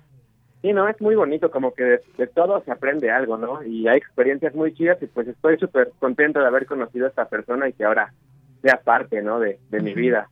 Pues te deseamos, por supuesto, lo mejor, no solamente en el amor, sino en la vida y también, por supuesto, en Poetas Errantes con todas y todos tus compañeros con los que siguen trabajando y nos siguen permitiendo conocer sus historias personales, algunas, o conocer historias que van escribiendo poco a poco para estos espacios, lo cual nos da mucho gusto. Pues gracias, Andrés Illescas. ¿Algo más con lo que te quieras despedir? Sí, pues un saludo eh, a mi familia que está escuchando esto, a mi novia que fue parte fundamental de todo esto y gracias al equipo de Poetas Errantes, a Marta Romo, a Leslie, a Pablo, a Sergio, que sin ellos nada de esto hubiera sido posible. Claro que sí, les mandamos saludos desde aquí a, a, todas y a todos ellos, a tu novia, a tu familia y a quienes forman parte de Poetas Errantes, a la maestra Marta Romo, por supuesto, y aquí los esperamos el siguiente martes. Muchas gracias, Andrés Illescas, te mando un abrazo. Gracias, igualmente. Hasta luego. Chao. Continuamos. Colaboradores RU. Literatura. Pues ya estamos en este espacio de literatura que dedicamos estos 10 minutos del día martes para recomendarles algunos libros y sobre todo también, pues por supuesto, de lectoras, de lectores, de escritores, escritoras que aquí puedan reunirse en torno a los libros. Y hoy hemos invitado, y nos da muchísimo gusto que haya aceptado esta invitación, a Selva Hernández, que es investigadora, profesora, editora, diseñadora, librera, tipógrafa mexicana, estudió historia en la Facultad de Filosofía y Letras de la UNAM y Comunicación Gráfica en la Escuela Nacional de Artes Plásticas en la ENAP y está aquí con nosotros el día de hoy. Selva, ¿cómo estás? Muy buenas tardes. Hola, muy buenas tardes. Muchas gracias por invitarme a su bonito programa. Estoy muy contenta. Pues muchas gracias, Elba. Y de lo que se trata es que nos recomiendes lecturas, libros, de lo que tú quieras que te haya gustado. Eso es lo único que, que también permite que nos transmitas la posibilidad de esas recomendaciones. Así que te escuchamos. Sí, con mucho gusto. Fíjate que estaba pensando mucho en qué libros este recomendar y me di cuenta que normalmente cuando tengo la oportunidad de hablar en público, siempre hablo de mi trabajo como diseñadora o editora y muy pocas veces me ha tocado hablar de pues de mis lecturas, ¿no? Yo soy una lectura, una lectora este, obsesiva, leo mucho y, y, y me da peso pena porque sí tengo que quitarle tiempo a otras actividades para leer, pero es un pulso que no, no puedo evitar y este y uh -huh. leo de todo, leo mucho para para trabajar, pero también me gusta mucho leer narrativa y poesía. Entonces estaba yo pensando qué recomendar y la verdad es que eh, de mis lecturas, que a veces son superficiales, a veces sí son serias, pero la verdad son solo por entretenimiento, pensé en una, pero pensé en conectarla antes con un suceso que pasó este tristemente la semana pasada, que es que falleció una autora de mi editorial que se hizo en Acapulco. Y bueno, no es una autora de mi editorial, es una gran autora de todo México y de todo el mundo, que es Gloria Gerdi, que escribió este libro monumental desde hace, escribió solo un libro que se llama Migraciones, que es una obra poética que ha sido, que se fue transformando durante los años, porque empezó a escribirlo cuando ella tenía 40 años, hace cerca de 40 años, y en algún momento de su trabajo como escritora se dio cuenta que que era era un, un libro solo lo que estaba escribiendo, y era un libro que tenía vida porque cambiaba conforme su vida iba avanzando y, y sus vivencias iban transformándola y todo eso lo plasmaba en la forma de la poesía. Estaba yo escuchando eh, al joven poeta que, estaba antes y, realmente me conmueve mucho siempre escuchar a los que escriben, a los que se dan la tarea de, convertir las palabras en, en, emociones, ¿no? De, que tener, tienen este este poder maravilloso de, de tocarnos el alma a través de la escritura y bueno Gloria era una persona, eh, era judía, era de clase media alta y tenía una vida, tuvo una vida llena eh, de emociones que ella comparte en su gran poema Migraciones, es como una especie de autobiografía. Tiene muchas versiones, la última salió en el año 2020 y ella decidió que era la última versión, no sabemos hay más, parece ser que su viudo nos, nos dijo que sí hay, bueno, no, no me dijo a mí, dijo que había más, había continuado con la escritura y pero bueno, existe una versión que se puede conseguir en México que es de la hermosa editorial Mangos de Hacha. Y a Ediciones Acapulco nos dejó un breve, breve fragmento de esta gran obra que es Blues, que es su, una parte dedicada al amor erótico que ella empieza a vivir a partir de la experiencia de enamorarse cerca de los 70 años.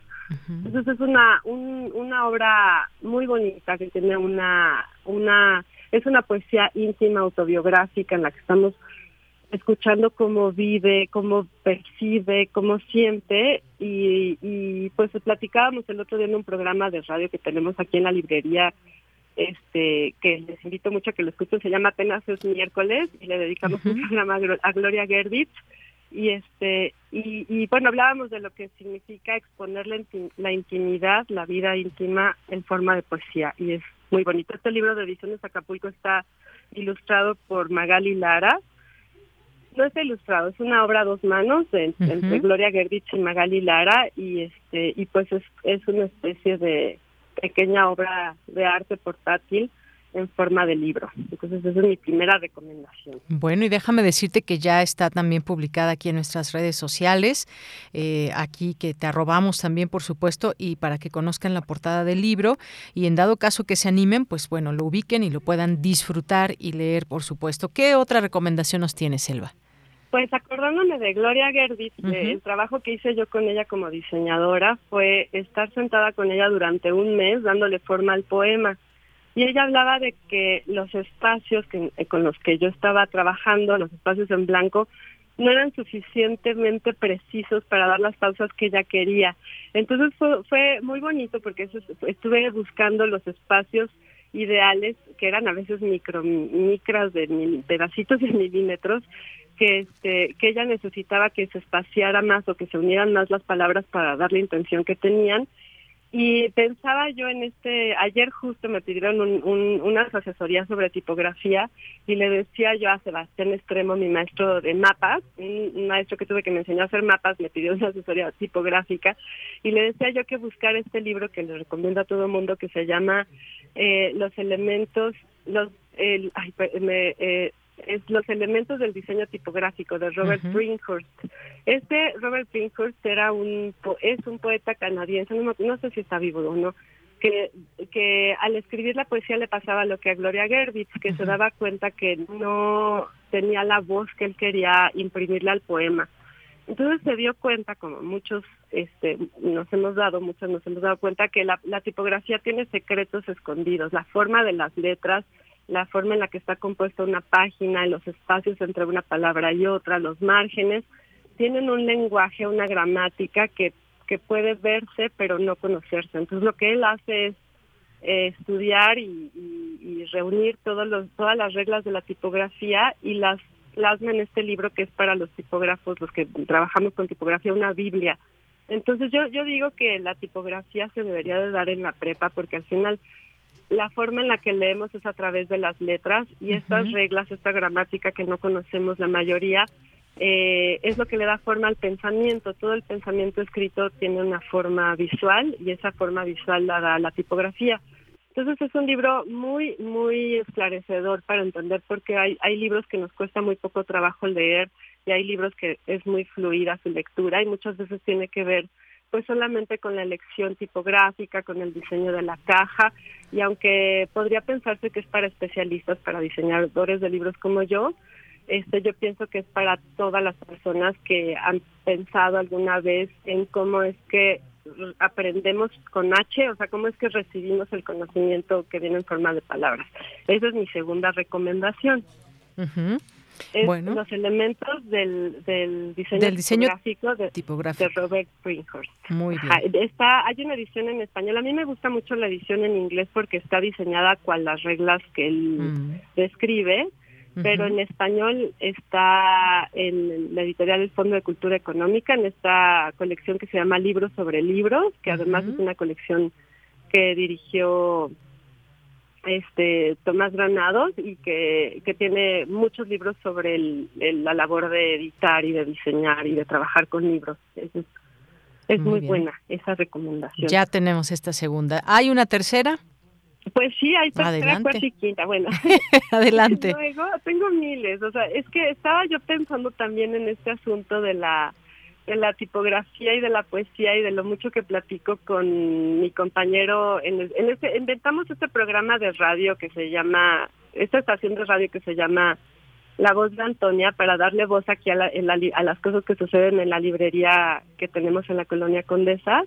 Y este y un y mi cómplice ahí es Ricardo Polens que también es autor del editorial que tiene un libro muy hermoso que se llama Cetasea y con él platicaba que además es nuestro el libro mejor vendido de la librería porque pues lo promocionamos mucho y este y, y bueno él es, un libro que él escribió a máquina porque justo no podía eh, es, un, es, igual un poema largo acerca de muchas cosas, pero entre ellas trata eh, temas sobre las ballenas, las diferentes formas de escuchar, ver y atender a las ballenas en forma de poesía. Muchas, pues, muchos de los fragmentos del poema son son casi poesía sonora, más son, son ruidos para escuchar y a veces este pequeñas reflexiones que tienen que ver también sobre la escritura, sobre sobre los sentimientos, sobre la, la, bueno, toda la poesía sobre los sentimientos, pero sobre los sentimientos que puede tener alguien a partir de la percepción de un extraño, que es un otro, que es un animal.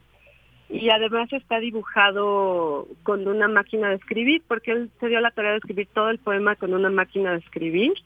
Entonces, este, no, lo que hicimos en la editorial fue simplemente reproducirlo con una risograph, entonces no lo diseñamos, se lo diseñó y quedó tal cual, casi mecanografiado. Entonces es un libro muy bonito que está hecho en hojas sueltas, casi una carpeta eh, de folio y no está encuadernado, sino son las hojas sueltas. Y su lectura la recomiendo yo en voz alta para que se disfrute de la sonoridad y de la lectura. y bueno, hablando de de ella mi última recomendación para no extenderme de más es este pues de este trabajo que bueno tenía otra. Lo que pasa es que eso es sobre los libros que yo he editado y diseñado.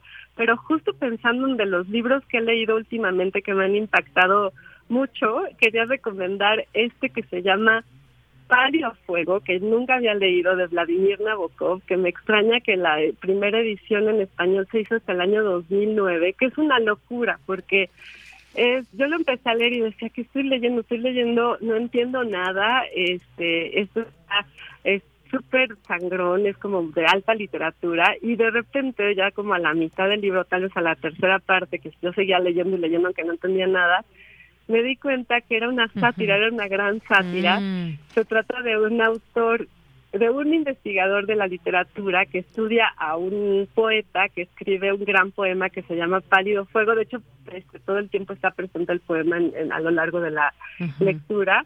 Y este Sí. y empiezo a describir de qué va cada línea del poema. Entonces él se asume como el único conocedor y sabio y descubridor del autor del poema de Pálido Fuego, eh, Estrambote, no me acuerdo cómo se llamaba, pero siempre cambian los nombres y ahora eran nombres raros, así que más. Pero total que él empieza a estudiar al, al autor del poema y, y las descripciones que hace, y entonces hace todo este estudio analítico sobre cada verso. Entonces dice, eh, además el poema trata de las aventuras de un rey que se mete en muchos líos y que son súper divertidas. Es un Sí. rey que escapa de Rusia y que lo meten a la cárcel. Y entonces empiezas a entender como entre líneas todas las historias del rey, pero para entender las historias del rey lo que hace él es describir sus propios problemas, el, el investigador de la poesía. Entonces Muy bien, empieza Selva. hablando además como con conexiones loquísimas, dice, Sí. el fuego que se prendió en el patio del castillo y el castillo que se construyó en 1917 cuando la guerra y la guerra, que entonces salta de un tema al otro y al otro y al otro y al otro. Y no al otro. realmente a qué va, pero es de lo mejor que he leído en mi vida y de los más divertidos. Oye. Terminé de leerlo, quiero leerlo de nuevo. Pues nos quedamos con esta última recomendación, nos tenemos que ir y así que te tendremos que invitar otra vez más para que nos hables de otros libros y que nos digas también todos los detalles para ir a, a la librería a visitarte porque se nos ha acabado el tiempo, Selva. Ay, bueno, muchísimas gracias. Yo feliz de hablar libros, de libros siempre. Bueno, ya te invitaremos próximamente. Muchas gracias y te mando un abrazo. Igualmente, gracias a ustedes. Hasta luego. Y nos vamos rápidamente a Cultura con Tamara Quirós. Cultura RU.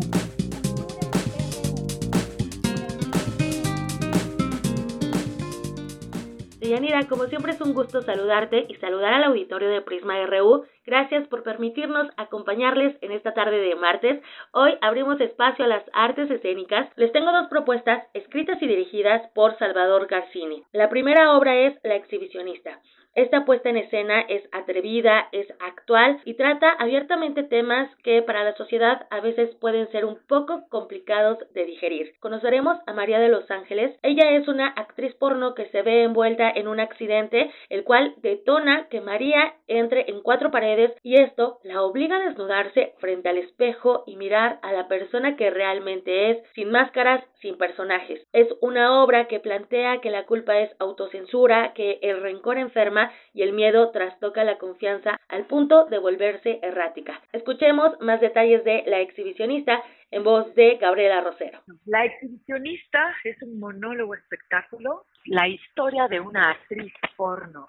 María de los Ángeles es aquella mujer que por elecciones personales se topa con el mundo del teatro primero, empieza a estudiar literatura, dramática y teatro, y en ese sueño le ofrecen un primer papel y se lo niegan. Y a partir de ahí ella empieza a tomar elecciones que no la favorecen en lo absoluto, pero que también la llevan a conocer otro mundo, otro mundo de la actuación, otro mundo del cine. En un evento al que ella asiste, conoce a quien luego la hizo estrella de cine porno. Y entonces es que empieza ella a, a continuar con este oficio. Y en este oficio pues ella nuevamente renace, sigue teniendo elecciones todavía nada luminosas y empieza a encontrarse con muchas culpas, con muchos rencores, con muchos miedos. Y a partir de los miedos ella sufre también un accidente y empieza toda esta historia y el público empieza a entender sus problemas familiares, problemas internos. Entonces es un confrontamiento con su parte luminosa y con su parte oscura, con su fantasma. Pues como todos generalmente estamos en ese trabajo. En este recorrido, pues sí se topa el tema de la sexualidad, porque pues definitivamente su oficio la lleva a abrirse también en ese aspecto. Entonces se me hace muy interesante, muy importante y cabe en esta época, en esta actualidad, topar el tema de la sexualidad y el tema también de la desnudez, pero no solo desde la desnudez del cuerpo, sino la desnudez del alma, si somos capaces de desnudarnos desde adentro, y cómo el tema sexual sigue siendo un tabú, aunque digamos que somos muy abiertos y muy actuales, creo que también dentro de la sexualidad podemos redescubrir algunas cosas que aún no están trabajadas. Y entonces, pues María de los Ángeles se reconcilia, aprende a perdonar, a vencer sus miedos, sus culpas y logra una reconciliación con la vida, con la libertad. Esta propuesta teatral multidisciplinaria lo que propone es esa oportunidad o posibilidad de disolver nuestras culpas, miedos, rencores a partir del perdón y del amor incondicional. Gabriela, platícame un poco también cómo ha sido trabajar con el director, con Garcini, eh, pues para dar vida a esta mujer, ¿no? Para tratar estos temas, como bien mencionas, que aparentemente todos somos de repente muy eh, abiertos de la mente, pero también tenemos los prejuicios, también juzgamos. Que hay también de la empatía, ¿no? Para entender el porqué eh, de, de la situación. Definitivamente, topas una palabra muy importante. La empatía es algo tan esencial en la convivencia en la comunicación y en la comprensión de los humanos y a partir de la empatía también es que yo logré tener esa conexión y Salvador, el director Garcini, junto conmigo, la manera de trabajar pues maravillosa, intensa, muy intensa, mucha disciplina, mucha exigencia. Yo le estoy sumamente agradecida porque él, con todas las tablas y trayectoria que tiene en cine, en teatro, en televisión, y él como actor y como director, pues se abre como libro abierto para compartir toda su experiencia y también saber guiar con el idioma y la empatía adecuada con la energía y la proyección para comunicar con verdad cada una de, de, las palabras, de los textos y esa profundidad que se requiere. Entonces, para yo poder también entrar en esa vibración, pues yo me abrí y también me entregué por completo a, su visión, a su manera de dirigir y de trabajar. Escuchamos a Gabriela Rosero, protagonista de La Exhibicionista. Si quieren saber más de esta producción de la compañía Teatro en el Aire, que además combina cine y teatro y crea una experiencia inmersiva al espectador, se está presentando en el Foro Shakespeare hasta el 22 de junio, los lunes y los miércoles a las 20 horas. La segunda opción escénica es Una actriz sin permiso. Este es un monólogo cómico, musical y poético que juega a ser una tragicomedia en la que expone la libertad y el rompimiento de los límites para vivir mejor. Conoceremos la vida de Alma, quien pensó haberse casado con el hombre de sus sueños. Federico, amante del teatro y la poesía tanto como ella, pero el amor que él le profesa se verá manchado de posesión, de miedo y control. Luego de varios años juntos, tienen una hija, quien se vuelve la excusa para que Federico se deje controlar por sus inseguridades, prohibiéndole a Alma seguir con su carrera artística, pues ahora debe priorizar el cuidado de su hija. La realidad es que, eh, es que Federico no soporta ver a su esposa besando o amando a alguien más, aunque solo sea ficción. Sobre este monólogo, una actriz sin permiso, conversamos con María Inés Montilla. Esta fue una idea este, en conjunto con Salvador Garcini antes de la pandemia, casi un año antes, de que fuera una actriz eh, enamorada de la poesía y que estaba convencida de que la poesía curaba eh, o que la poesía cura, mejor dicho. Entonces, eh, alrededor de esta idea que yo le di a Salvador, este, y que coincidimos en que los dos amamos la poesía, él tejió una dramaturgia muy linda, una historia muy linda y que cuando, bueno, ya se hizo la apuesta, este, superó las expectativas realmente, porque se cuenta una historia que tiene una parte dramática, pero se cuenta de una manera poética y divertida y ágil. Se pasa, la verdad, la hora y media que dura el monólogo se pasa volando, la gente me lo dice, este, y se conmueven, se ríen, y también salen con, con un tema para reflexionar. El tema que se aborda en realidad es, creo yo que es el amor, porque mm, esta pareja tiene un conflicto que es darse permisos para hacer lo que, lo que aman. En realidad Federico no le da permiso a Alma para que ella pueda ser actriz. Entonces se plantea el tema del, del verdadero amor y de la verdadera relación de pareja. Yo creo que, siempre digo que la persona que llega al teatro en estas obras, que son obras para reflexionar, eh, ya traen alguna pregunta y generalmente salen del teatro con una respuesta. María Inés, ¿cómo ha sido trabajar con el maestro Garcini? Eh, justo está presentando también a la par la exhibicionista en el Foro Shakespeare y bueno, está presentando contigo en el Círculo Teatral esta puesta en escena Una actriz sin permiso. ¿Cómo ha sido trabajar con el maestro Garcini, trabajar con, con su texto, pero también con su dirección? Fue maravilloso porque esto comenzó, como te comenté, con una idea que yo estuve yendo a su casa a acompañar la escritura durante muchos meses. Entonces, digo que fue una maravilla, porque entrar en la casa de Salvador era como un, tiempo para, para meditar y para que el tiempo se detuviera y uno pensara solamente en el teatro y en crear. Así que eh, nos pudimos conocer, eh, pudimos este, platicar mucho sobre la obra. Entonces, al momento de empezar a montarla, ya había ya habíamos recorrido un buen camino entonces, para mí ha sido un privilegio enorme, enorme encontrar a Salvador y que él haya aceptado dirigirme. ¿Y cómo han sido estas funciones? Empezaron el 7 de abril. Sobre todo lo pregunto porque pues ya estamos saliendo más, ¿no? A, pesar de la pandemia, creo que ya hemos retomado el acudir a los espacios, el acudir al teatro, el regresar y el poder estar juntos. A mí me parece maravilloso. A ti como, como actriz, ¿qué, ¿qué tal te parece? ¿Cómo les ha ido? Y sobre todo también en este espacio que ha retomado también las actividades, el círculo teatral? Yo estoy feliz, imagínate, feliz de estar con el público ahí en vivo. Aparte, el círculo teatral es un espacio hermoso que uno se siente en este momento que necesita, necesitamos estar en lugares abiertos, ya en esta post pandemia, digo yo, necesitamos sentirnos seguros y este lugar es, es muy propicio para eso. Y sobre todo para el montaje este que se que ideó Salvador está realmente precioso. Y tú me preguntas un poco cómo nos ha ido en realidad depende de las expectativas de cada quien yo mi expectativa es que llegue gente y salga feliz de haberse tomado el tiempo de llegar al teatro. Y eso lo hemos logrado. La gente eh, sale muy contenta sale muy contenta del tema que se toca y cómo se aborda.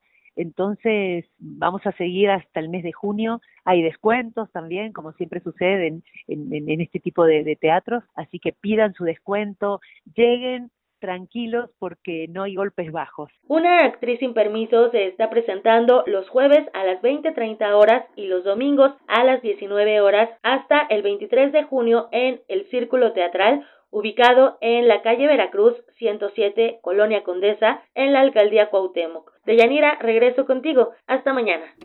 Muchas gracias, Tamara, y con esto nos despedimos. Lo esperamos mañana en punto de la una de la tarde. Buenas tardes y buen provecho.